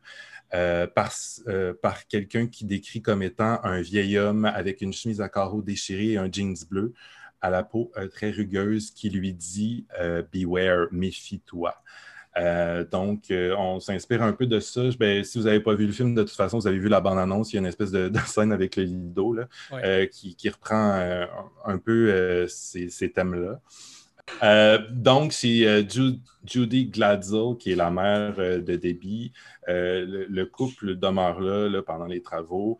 il y a le, petit garçon, David, qui continue à percevoir cet homme-là. Euh, qu'il voit, il a maintenant la peau brûlée, des pattes euh, en serre. Euh, il peut même converser avec lui. Une nuit, il se réveille en criant, en disant que l'homme veut, le frapper. Il est projeté par terre, il virevolte dans les airs, dans tous les sens. Les, témoins de la scène voient même des espèces de, mains invisibles étranglées, puis il y a des, des coupures qui apparaissent sur son corps. Euh, évidemment, bon, il, euh, contacte le, prêtre de la paroisse qui lui fait venir euh, Ed et Lauren Warren qui détaille l'histoire comme un cas vraiment de possession typique. donc, ils décrivent que l'enfant est parfois habité d'une force surhumaine, qui peut parler dans une autre langue, qui profane des insanités, qui menace ses proches. Puis, il y a même des objets, des fois, qui virevoltent alentour de lui. Donc, tu sais, c'est comme la grosse affaire. Euh, euh, ils ont même récupéré euh, l'espèce de trophée qu'ils ont ramené de, ce, de cette enquête-là. C'est mm. un, jouet en, forme de dinosaure. Je suis très déçu de ne pas l'avoir vu dans le film. Là, je l'attendais. un espèce de dinosaure en plastique d'où duquel on aurait pu entendre une voix euh, dire euh, attention, vous allez tous mourir à un moment donné dans l'histoire. Euh, donc, éventuellement, David tente de tuer Cheyenne avec un, couteau, puis lui dit que le diable a envoyé d'autres démons pour lui venir en aide, puis l'attaquer en groupe. Euh, c'est à ce moment-là que Cheyenne euh, Johnson lui dit, euh, en fait, il met le, diable au défi et lui dit de s'en prendre à lui plutôt qu'à un enfant. donc, ça a été un peu, pour les, Warren, ça a été l'erreur qu'il a commis. c'est aussi dépeint dans le film. on dit qu'il y, a six prêtres qui ont pratiqué trois séances d'exorcisme sur le petit garçon. Puis Ed Warren a mentionné que ça a été la nuit la plus terrifiante de toute sa vie. Il n'y avait pas un démon, mais bien 43 à l'intérieur du jeune garçon. 43. 43. Euh, Puis dans la procédure, de la manière que ça fonctionne, c'est qu'il les extirpe un à un. Hmm. Euh, donc, euh, on peut imaginer que, ça, a duré quand même assez longtemps. Euh, donc, après... 43 coups de couteau, c'est un démon. quelque, quelque, chose comme ça. Après, euh, après euh, l'exorcisme, David se porte bien, mais là, c'est maintenant c'est Cheyenne qui, qui va plus bien, qui a une espèce de comportement bizarre. il se lève la nuit, il marmonne des choses insensées. un soir, il perd complètement contrôle de son véhicule qui semble se conduire tout seul euh, à l'aide d'une force invisible. Euh, il mentionne également voir la bête euh, dehors quand il visite la maison dans laquelle finalement ils emménageront jamais. Mm. s'ensuit, en fait, sa, sa copine Debbie était travaillait dans un chenil et puis il y a eu une altercation avec le gérant du chenil, Alan Bono, et c'est là que Cheyenne l'aurait poignardé. Euh, il mentionne ensuite n'avoir aucun souvenir de cette euh, portion-là de la journée de ce qui s'est passé. Donc, euh, en 1981, c'est ouvert euh, la toute première affaire euh, judiciaire de l'ère contemporaine aux États-Unis, durant laquelle la défense a cherché à prouver l'innocence de l'accusé sur une base de possession démoniaque. Mhm. Là, je t'ai lu ça parce que si tu enlèves un mot, là, on dirait que c'est comme la citation est plus vraie. Là. Si tu enlèves. tu, sais, tu Ouais, comprends ce que je veux dire? fou, ouais. fait que, euh, donc, euh, ben, c'est évidemment une, défense qui a été euh, rejetée comme étant impertinente et non scientifique par le juge qui présidait l'affaire. Donc, l'accusé était quand même reconnu coupable d'homicide involontaire au premier, degré. Il a été condamné à 10 à 20 ans de prison. Il n'en a purgé que 5. Euh, les Warren, eux, ont défendu la version des faits euh, jusqu'au bout, euh, ont expliqué que la possession euh, démoniaque de David aurait été induite par la mère, sa mère et sa sœur, en fait, qui expérimentaient avec la sorcellerie et qui auraient même rencontré un groupe de satanistes. Euh, Mm. donc, là, euh, donc là, vous comprenez un peu peut-être plus le lien euh, avec la, la Ouais. sorcellerie dans The Conjuring 3. Euh, et c'est ainsi que s'est terminée l'histoire euh, des faits, entre guillemets, réels. Intéressant. ben, c'est, d'après ce qu'on. C'est assez représentatif de, de ce qu'on voit dans, dans le film. Ça pourrait être un peu un synopsis du film aussi. Avec, à certains égards, parce qu'il y a, des choses qui sont ajoutées dans le film aussi, on, y reviendra. Mais d'abord, peut-être euh, faire un, petit tour de table comme on a fait depuis tout à l'heure. euh, un peu vos impressions sur le film, euh, Jordan? Qu'est-ce que tu as pensé de Conjuring 3? Mon Dieu, moi, je suis ambigu parce que pour moi, c'est définitivement le moins bon des trois. Parce que c'est un peu un, un Conjuring déconstruit. C'est-à-dire que la dynamique familiale est moins là. Hein, Mm. Dans les deux premiers, on mettait euh, pas loin d'une heure à, à ramener la famille. Là, on repart tout de suite avec les Warren. Euh, on revient dans le passé par la suite. On recommence le case du début. On, on déconstruit la chronologie. J'ai trouvé que c'était un bon film parce que je trouvais en même temps la démarche était audacieuse. Au sens où justement, le, le réalisateur, euh, je pense que c'est le même qui avait fait La Liona. Je me souviens pas de Ouais, son ouais. nom. Ouais. Euh, je trouve qu'il y, a- eu une démarche qui est audacieuse parce que c'est, là, on n'est plus dans le climat familial, on est plus dans un côté procès, on a une enquête. Euh, c'est sûr que les, ils se promènent beaucoup plus. C'est un jeu de chat à la souris, il y a des casse-têtes à résoudre. Euh, L'idée aussi qu'il y ait une tierce personne, que ce soit pas nécessairement l'initiative du démon en soi, mais que ce soit un humain qui dirige le mal dans ce film-là. Avec le. c'est- C'était quoi la, la, satan- la, la- la secte satanique? C'est le, le- les satanistes du Ram, je crois, du bélier, quelque chose comme ça là, dans, dans Ouais, le c'est film. ça. Est-ce que c'était, euh, je, vou- je voulais vérifier, est-ce que c'était inspiré d'un d'un vrai truc ou ça me disait rien? Aucune idée, plus, je sais pas. rien. Ah. Mais elle, euh, cette espèce de sorcière-là est aussi, euh, est aussi contrôlée par un démon. Enfin, c'est encore un démon qui contrôle la sorcière. Ouais, ben c'est ça. On- ben ça, tu le sais juste à, à la toute fin que là, on dit Oui, il y a un c'est- démon c'est en arrière. J'ai bien aimé aussi euh, le fait que Ed, dans ce film-là, soit cardiaque. Hein, que, à, à la toute fin, là, il oublie ses pelules. là, tu te dis, oh my God, il va mourir. Là, je dirais pas qu'est-ce qui arrive, hein, on n'en dira pas trop. Mais euh, non, j'ai quand même bien aimé euh, parce que justement, je trouve que le réalisateur a pris des libertés euh, qui n'avaient rien à voir avec les deux autres films.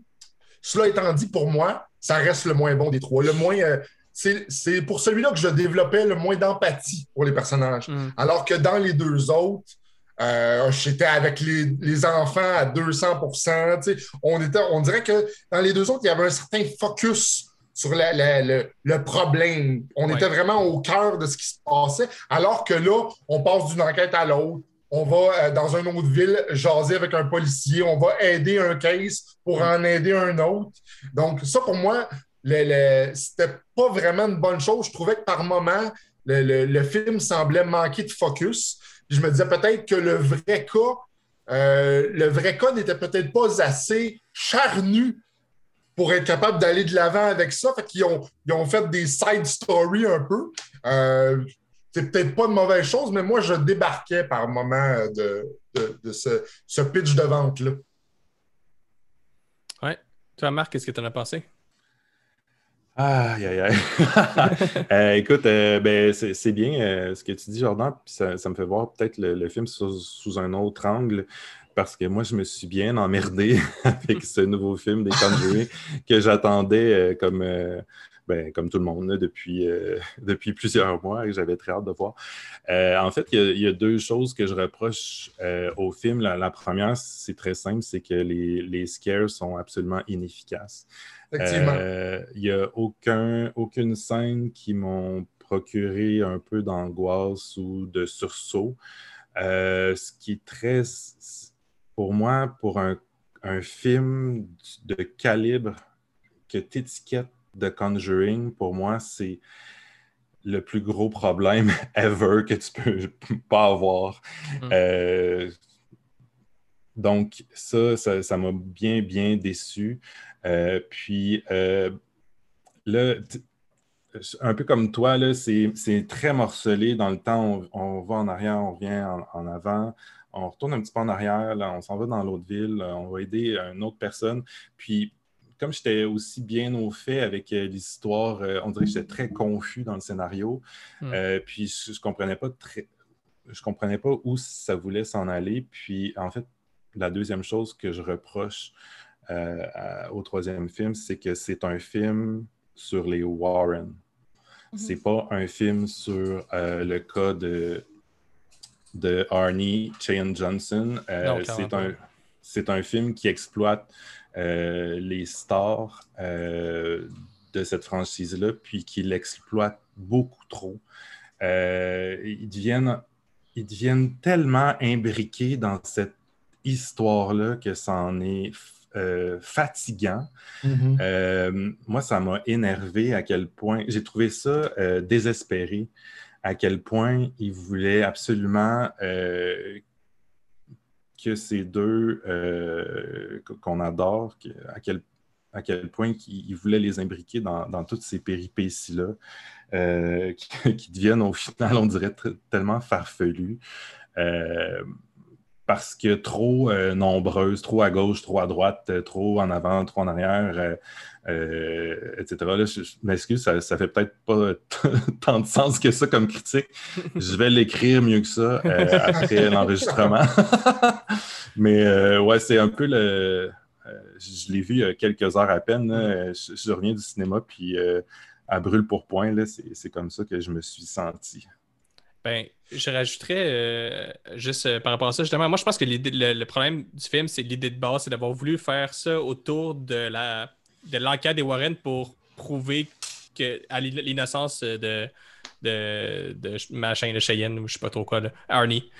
C'est, dé- déjà là, je trouve qu'il y a un problème dans cette idée-là parce que tu, tu, tu, tu c'est un film qui finalement que tu montres les Warren enquêter pour prouver l'existence du, de, de- la possession au, lieu de comme être un film sur les Warren qui viennent aider le gars. Ils sont comme pas vraiment en train de l'aider. Tu oui, par la bande parce qu'il faut pour que pour qu'il puisse en sortir.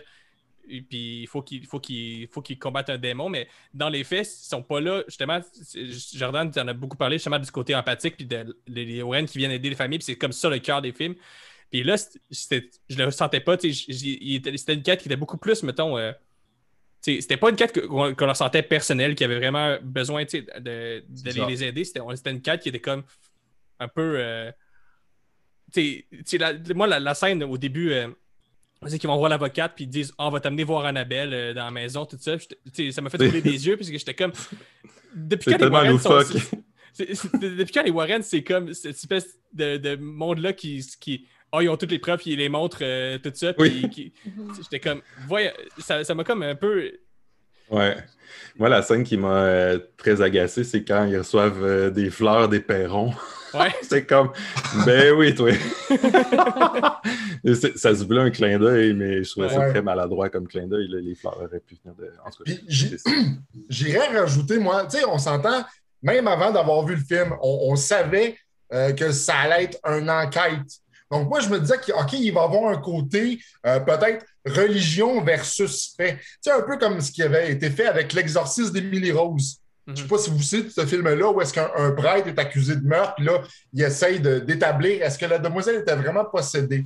Donc, on a vraiment un film que c'est une enquête, que c'est un procès. Moi, je, je pensais qu'on allait jouer là-dedans. Je pensais qu'on on allait un peu euh, essayer de donner du rationnel de ce côté-là. Mais là, euh, non seulement au début, l'enfant qui est possédé transfère le démon euh, dans le corps d'un adulte. Après ça, l'adulte se fait mettre euh, dans, dans la, dans la maison psychiatrique ou dans l'institut. Puis on le voit à peu près plus, ou on le voit juste pour donner des scènes choc.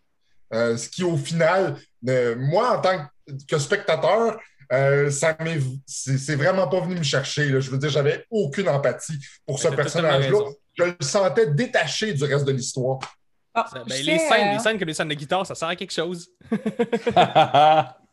Je tiens à mettre mon grain de sel quand même, parce que apparemment, je suis la seule qui a apprécié le film.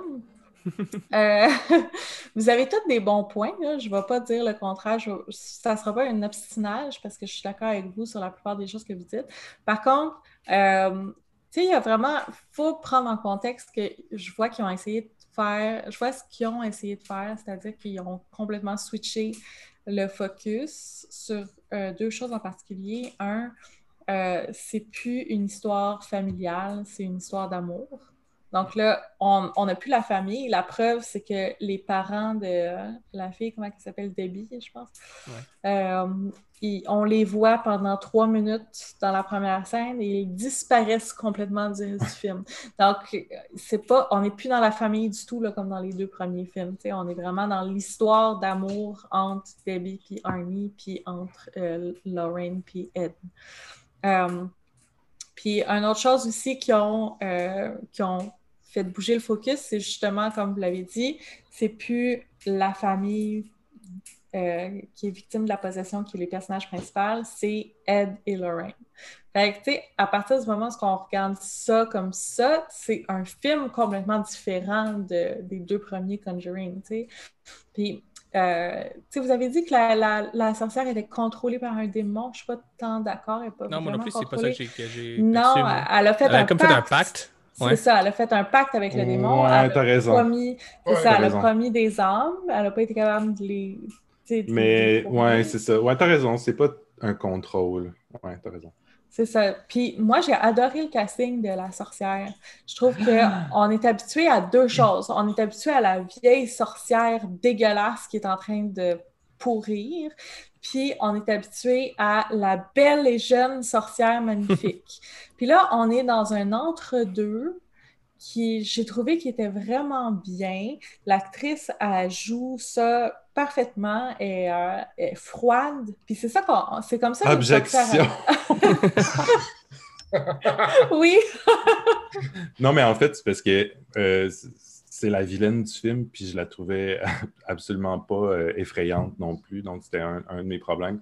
Puis, puis tu dis, oui, euh, froide, tout ça, mais, euh, mais pour moi, ça, ça équivaut aussi à un espèce de manque de charisme ou je sais pas, il y a, a- a absolument rien. Euh, Dans deux semaines, je me souviens même plus de sa face. Ah oui.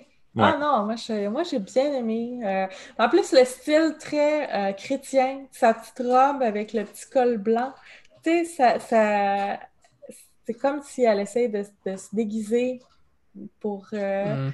se faire passer pour quelqu'un d'autre. Euh, je sais pas, ses yeux, son, son crâne qui était vraiment très. euh, on voit tous ses os en de sa, son visage, là, tu sais, je sais pas. Puis la scène à la toute fin aussi, ben, je- je- en tout cas, spoiler alert, quand que, euh, c'est sa version démoniaque, tu sais, où ce qu'on voit juste ses yeux. Je Ouais. sais pas, euh, moi j'ai beaucoup aimé. Ouais. Ah ben moi je vais juste dire, mais moi au niveau de la, de la mise en scène, justement, je trouve que c'est une des faiblesses du film, genre euh, Oui, peut-être. Ouais, la, la, sor- la sorcière, peut-être un petit peu plus que les autres, mais les autres créatures qu'on voit, là, mettons les- l'espèce de, de mort euh, de la morgue qui, qui attaque. Mhm. ou- Les autres, Ouais. j'ai trouvé oubliables. Je trouvais que, mettons, ça- on est loin de même. euh, On n'a pas aimé le Crooked Man, mais on s'en rappelle quand même. Parce que ceux-là, j'ai l'impression qu'on va les oublier euh, rapidement. Tu sais, on est vraiment loin de, de Annabelle ou de, ou de Valak ou même de la sorcière du 1. Je trouvais Mais qu'au ce niveau de- du design, tout ça, puis tu sais, tantôt on parlait des titres, mais je- moi je trouvais que c'était vraiment emblématique. Dès que le film a commencé, le titre, là, on- dans celui-là, il, a- il apparaît comme en. en- c'est un- c'est comme un, un titre de générique, là, il monte tranquillement, puis il y a Mm. même pas, c'est presque pas de musique. J'étais comme genre, oh non, ça fait tellement effet souffler, retomber, parce que tu sais, justement, moi c'était quelque chose qui, m'avait marqué, puis là, j'étais comme genre, ah, ça part mal. Mais ouais, ils se sont euh, vraiment peinturés dans un coin parce qu'il n'y a aucun personnage ou aucun. Il n'y a rien euh, qui peuvent euh, faire un spin-off avec ça. Ils Mm. peuvent pas étendre l'univers avec rien de, de Conjuring 3. Euh, point final. Je sais pas, je sais même pas où est-ce qu'ils vont pouvoir aller après ça. Mais moi, j'ai Euh, aimé, le- j'ai aimé le personnage du prêtre euh, de John Noble. euh, John, le- écoute, je m'en allais le dire. Mention honorable, c'est peut-être juste lui la, la seule force du film pour moi. J'ai adoré, mais j'ai j'ai un billet, là, j'aime beaucoup cet acteur-là. Ouais. Moi aussi, hein, c'est ça. Mais c'est- moi, je pense pas que c'est la seule force, mais je trouvais que c'était une- un des, des- des bons points de l'avoir casté. Puis, à, à la limite, lui, lui qu'on voit son cas, où c'est qu'il a enquêté sur les satanistes, puis comment il est viré tout-même, c'est- peut-être que Ah, ça, ça ferait un film intéressant. Peut-être. Mhm, C'est vrai, c'est vrai. Et puis j'ai une question à vous poser, euh, ça peut être hors podcast, là, euh, je m'en fous, mais il y, a- il y a une question qui, qui m'est restée en tête dans le film. là. Quand on voit la sorcière, est-ce que c'est intentionnel qu'il y a des shots d'elle qui, qui- où elle ressemble étrangement à Arnie?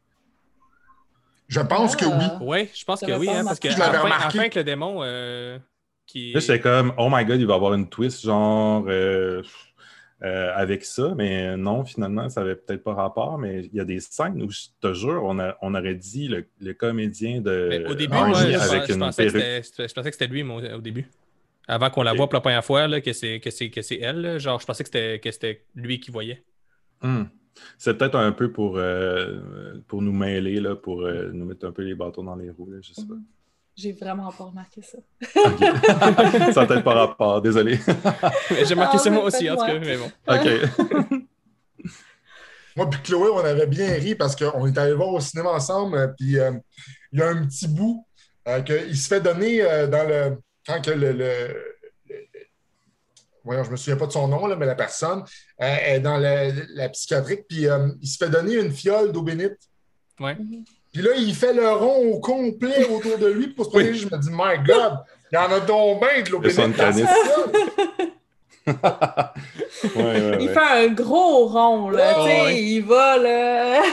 Puis sa petite squelette Dominis qui est comme, tu sais, c'est comme deux pouces, même pas. là. Ouais. C'est comme. Mais en Mais même temps, tantôt, sais, on parlait de l'exorciste, euh, la, Oui. la, premi- la scène au début où le- l'exorciste arrive dans la maison, mais c'est, euh, je veux dire, quand, alors, quand on l'a vu, j'ai fait ça comme Ouais. ça, j'ai vu les airs, j'ai fait wow, là. Ah ouais, c'est comme, OK, c'est bold, ça commence. euh, Ouais. euh, c'est des grosses pointures à chausser, là, mais euh, Ouais. Ça aurait pu. Moi, les- quand même, les premières scènes, euh, je trouvais qu'il y avait quelque chose euh, qui se passait qui était intéressant, mais. euh, À la limite, pourquoi ils, ils se sont pas focusés sur cette nuit-là, justement? Les 43 démons à exorciser, il y aurait eu du stock, si tu vois. là. Wow, man. Il aurait pu faire un spin-off par démon, ça aurait été parfait. Mais je, je salue aussi, tu sais, je comprends euh, qu'on ne veut pas refaire la même chose euh, dans une franchise, on ne veut pas Ouais, ouais. refaire euh, le Mhm. même film. Je salue l'idée de, de vouloir aller ailleurs, puis, puis c'est pas, c'est pas ça que je remets en question, c'est juste que euh, ça, pour moi, ça n'a juste pas fonctionné euh, ici. Là. Ben, à la limite, c'est que faire ça rendu au troisième film, que, euh, à la conclusion de la trilogie, il y a des choses que je trouve, les, les deux, les deux premiers films se répondaient bien les uns les autres, puis, Ouais. tant qu'à rajouter une conclusion à ça, je sais pas si c'était vraiment le cas ou la façon de le faire, parce que, je sais pas, Ouais. je trouvais que ça, c'était pas, c'était un peu anticlimatique, comme, mettons, fin de la saga. Peut-être qu'il va y avoir d'autres suites, on sait pas, là, mais... Ouais, c'est ça que j'allais dire. Est-ce qu'on sait que c'est la fin? Je, je veux dire. euh, Ben, je sais pas, mais d'habitude, c'est une trilogie. Mais on verra. là. Peut-être qu'ils vont faire un quatrième, un cinquième. On- les Warren, ils ont euh, des, comme ils disent, ils ont 10 000 enquêtes, donc euh, ils, ont, ils ont le choix. Mais je sais Mhm. pas, ça ça m'a comme. D'après moi, c'est pas fini. Mais en même temps, nous, les, on est les présente un peu plus âgés, même si on est au début des années 80. tu sais, On imagine qu'ils vont pas. euh, en tout cas, le, le monsieur Warren va pas se mettre à encore courir après les démons pendant euh, encore dix ans. Oui, Ouais. mais ils peuvent faire, ils Les- peuvent revenir dans le temps, ils peuvent. Oui, c'est ils ça. peuvent, euh, C'est ça. ils- Ils peuvent nous faire un comeback dans, dans 10 ans comme euh, Scream, Halloween et, ça. Compagnie. Là. Fait que, ben, finalement, peut-être pour dire un mot de la fin, peut-être en quelques mots, euh, vos, euh, une phrase, euh, vos impressions sur Conjuring 3, est-ce qu'on devrait y aller ou pas? Ben moi, je dirais très honnêtement, allez-y parce que pour moi, c'est un film qui a quand même eu sa dose de divertissement. Surtout quand on sait à quel point les deux premiers ont eu un impact. Je veux dire, fatalement, les- les fans vont vouloir voir la fin de cette trilogie-là, puis il y a quelque chose de louable là-dedans. Euh, mais je pense que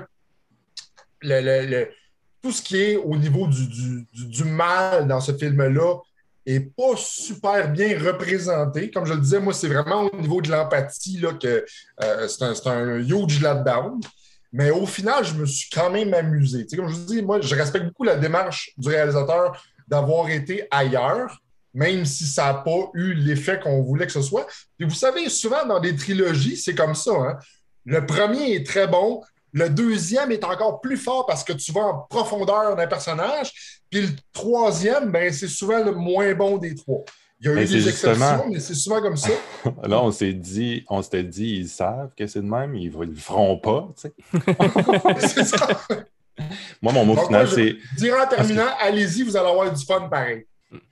Moi, c'est euh, mon mot final, c'est si vous voulez voir un film au cinéma ces temps-ci, allez voir A Quiet Place Part 2. Sinon, Ah. attendez de voir le troisième de Conjuring quand il sera arrivé sur Netflix, puis ça va faire la job. Moi, je dirais, si vous aimez l'histoire de sorcières, allez-y. Moi, j'adore l'histoire de sorcières, puis j'ai beaucoup aimé ce film-là. Puis si vous n'aimez pas l'histoire de sorcières, allez-y pareil, parce que c'était bon. Moi, j'ai aimé ça.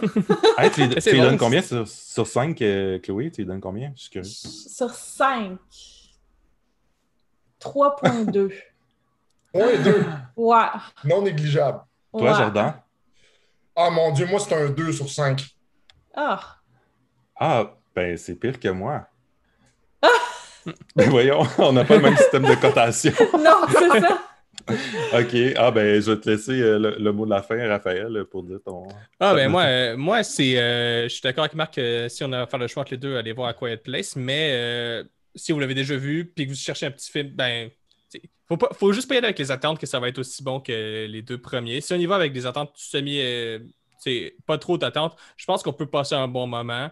Euh, on- avec peut-être un côté aussi euh, second degré, là, avec euh, les clins d'œil un peu over the top, puis euh, les, les, les scènes un petit peu what the fuck. moi, ça m'a fait. Moi, je suis- en tant qu'amateur de, de, de cinéma, what the fuck, ça m'a. J'ai quand même trouvé un petit peu de plaisir là-dedans, mais c'est clairement moins mémorable que le reste de la saga, malheureusement, à mes yeux. Fait que moi, je t'avais donné, je t'avais fait faire la critique pour Québec. Je pense que j'irais avec un genre de 3. Parce que moi, j'ai tendance que les films que je trouve un peu oubliables des fois, mais que je retrouve des qualités, genre de 3. Mais euh, voilà. C'est bien. Fait que, ben, sur ça, on va conclure le podcast. Que merci à vous deux de vous avoir prêté l'exercice, de vous être prêté l'exercice d'avoir revu les films aussi pour en parler. Euh, on rappelle que, que vous êtes tous les deux euh, euh, collaborateurs Horreur Québec, de suivre Horreur Québec, comme vous le faites euh, déjà assidûment. Euh, Marc, ta critique de euh, Conjuring Part 3 euh, va être sortie au moment où c'est que le podcast va être publié. Donc, euh, si vous ne l'avez pas déjà lu, allez lire ça. Et sinon, Jordan, on, on continue de te lire sur Horreur Québec euh, dès que tu peux. Merci beaucoup. Et merci, euh, merci de nous avoir reçus. Puis je voulais dire, en profiter pour dire bonne fête à Chloé parce que je n'y avais pas dit en personne. Effectivement, bonne fête, Chloé. Merci à vous. OK, Raphaël, on va passer à nos recommandations du mois. Euh, moi, personnellement, euh, j'ai j'ai pas regardé grand-chose qui m'a impressionné. Par contre, j'ai lu un roman euh, que j'ai vraiment trouvé excellent. C'est euh, The Haunting of Hill House par Shirley Jackson. Jackson. Qui a inspiré la série. Oui, exactement, qui a inspiré la série, mais qui a aussi inspiré euh, le euh, film de euh, 2000, je crois, euh, de The Hunting. Oui, j'ai adoré le roman. La raison pour laquelle que j'étais intriguée, parce qu'en général, quand je vois des, euh, des films qui ont été inspirés d'un roman, après, j'ai moins de, euh, d'intérêt à aller lire le roman vu que je Mhm. connais déjà tout, le, tout ce qui se passe.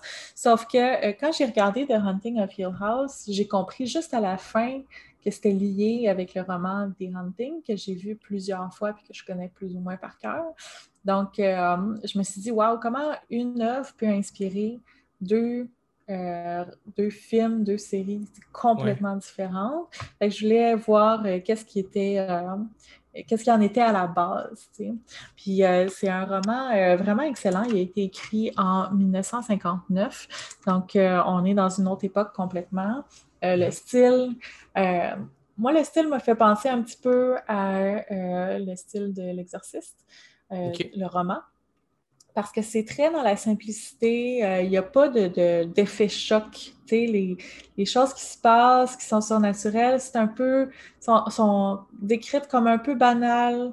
Les personnages vont le prendre avec un, un- petit peu d'humour. euh, ils vont l'accepter comme ils sont. Il y aura pas de, il y a une petite enquête, mais il n'y aura pas de, de grosse enquête de qu'est-ce qui, c'est quoi l'histoire. Puis, euh, tu bon, c'est dans la subtilité, mais c'est d'autant plus efficace. euh, euh, Mhm. de cette façon-là. Puis, euh, ouais, c'est un excellent roman, je, je le recommande. Ça se lit tout seul. là. En quelques jours, je l'ai eu, je l'ai terminé. Donc, euh, Wow. voilà. Ben, super. Full intéressant. Euh, pour ma part, moi, ma recommandation, ce ne sera pas non plus un film ou une série comme on a d'habitude. Moi, ça va être une chaîne YouTube, en fait. C'est une chaîne que je suis depuis quand même déjà peut-être quelques mois. Je ne suis pas à jour sur toutes leurs vidéos parce qu'ils publient quand même beaucoup. Euh, c'est la chaîne Occulture. C'est une chaîne française, euh, comme occulte culture. C'est comme un, un mot valise entre les deux. Mhm. Euh, c'est un couple euh, un- qui font ça, là, un, gars et une fille. Et ils reviennent sur plein de, de mythes en lien avec l'occulte, justement. Puis, aussi, avec des, ils ont plusieurs séries. Il y en a un qui, vont par- qui s'appelle Occulture, qui vont parler d'objets, puis de choses comme ça.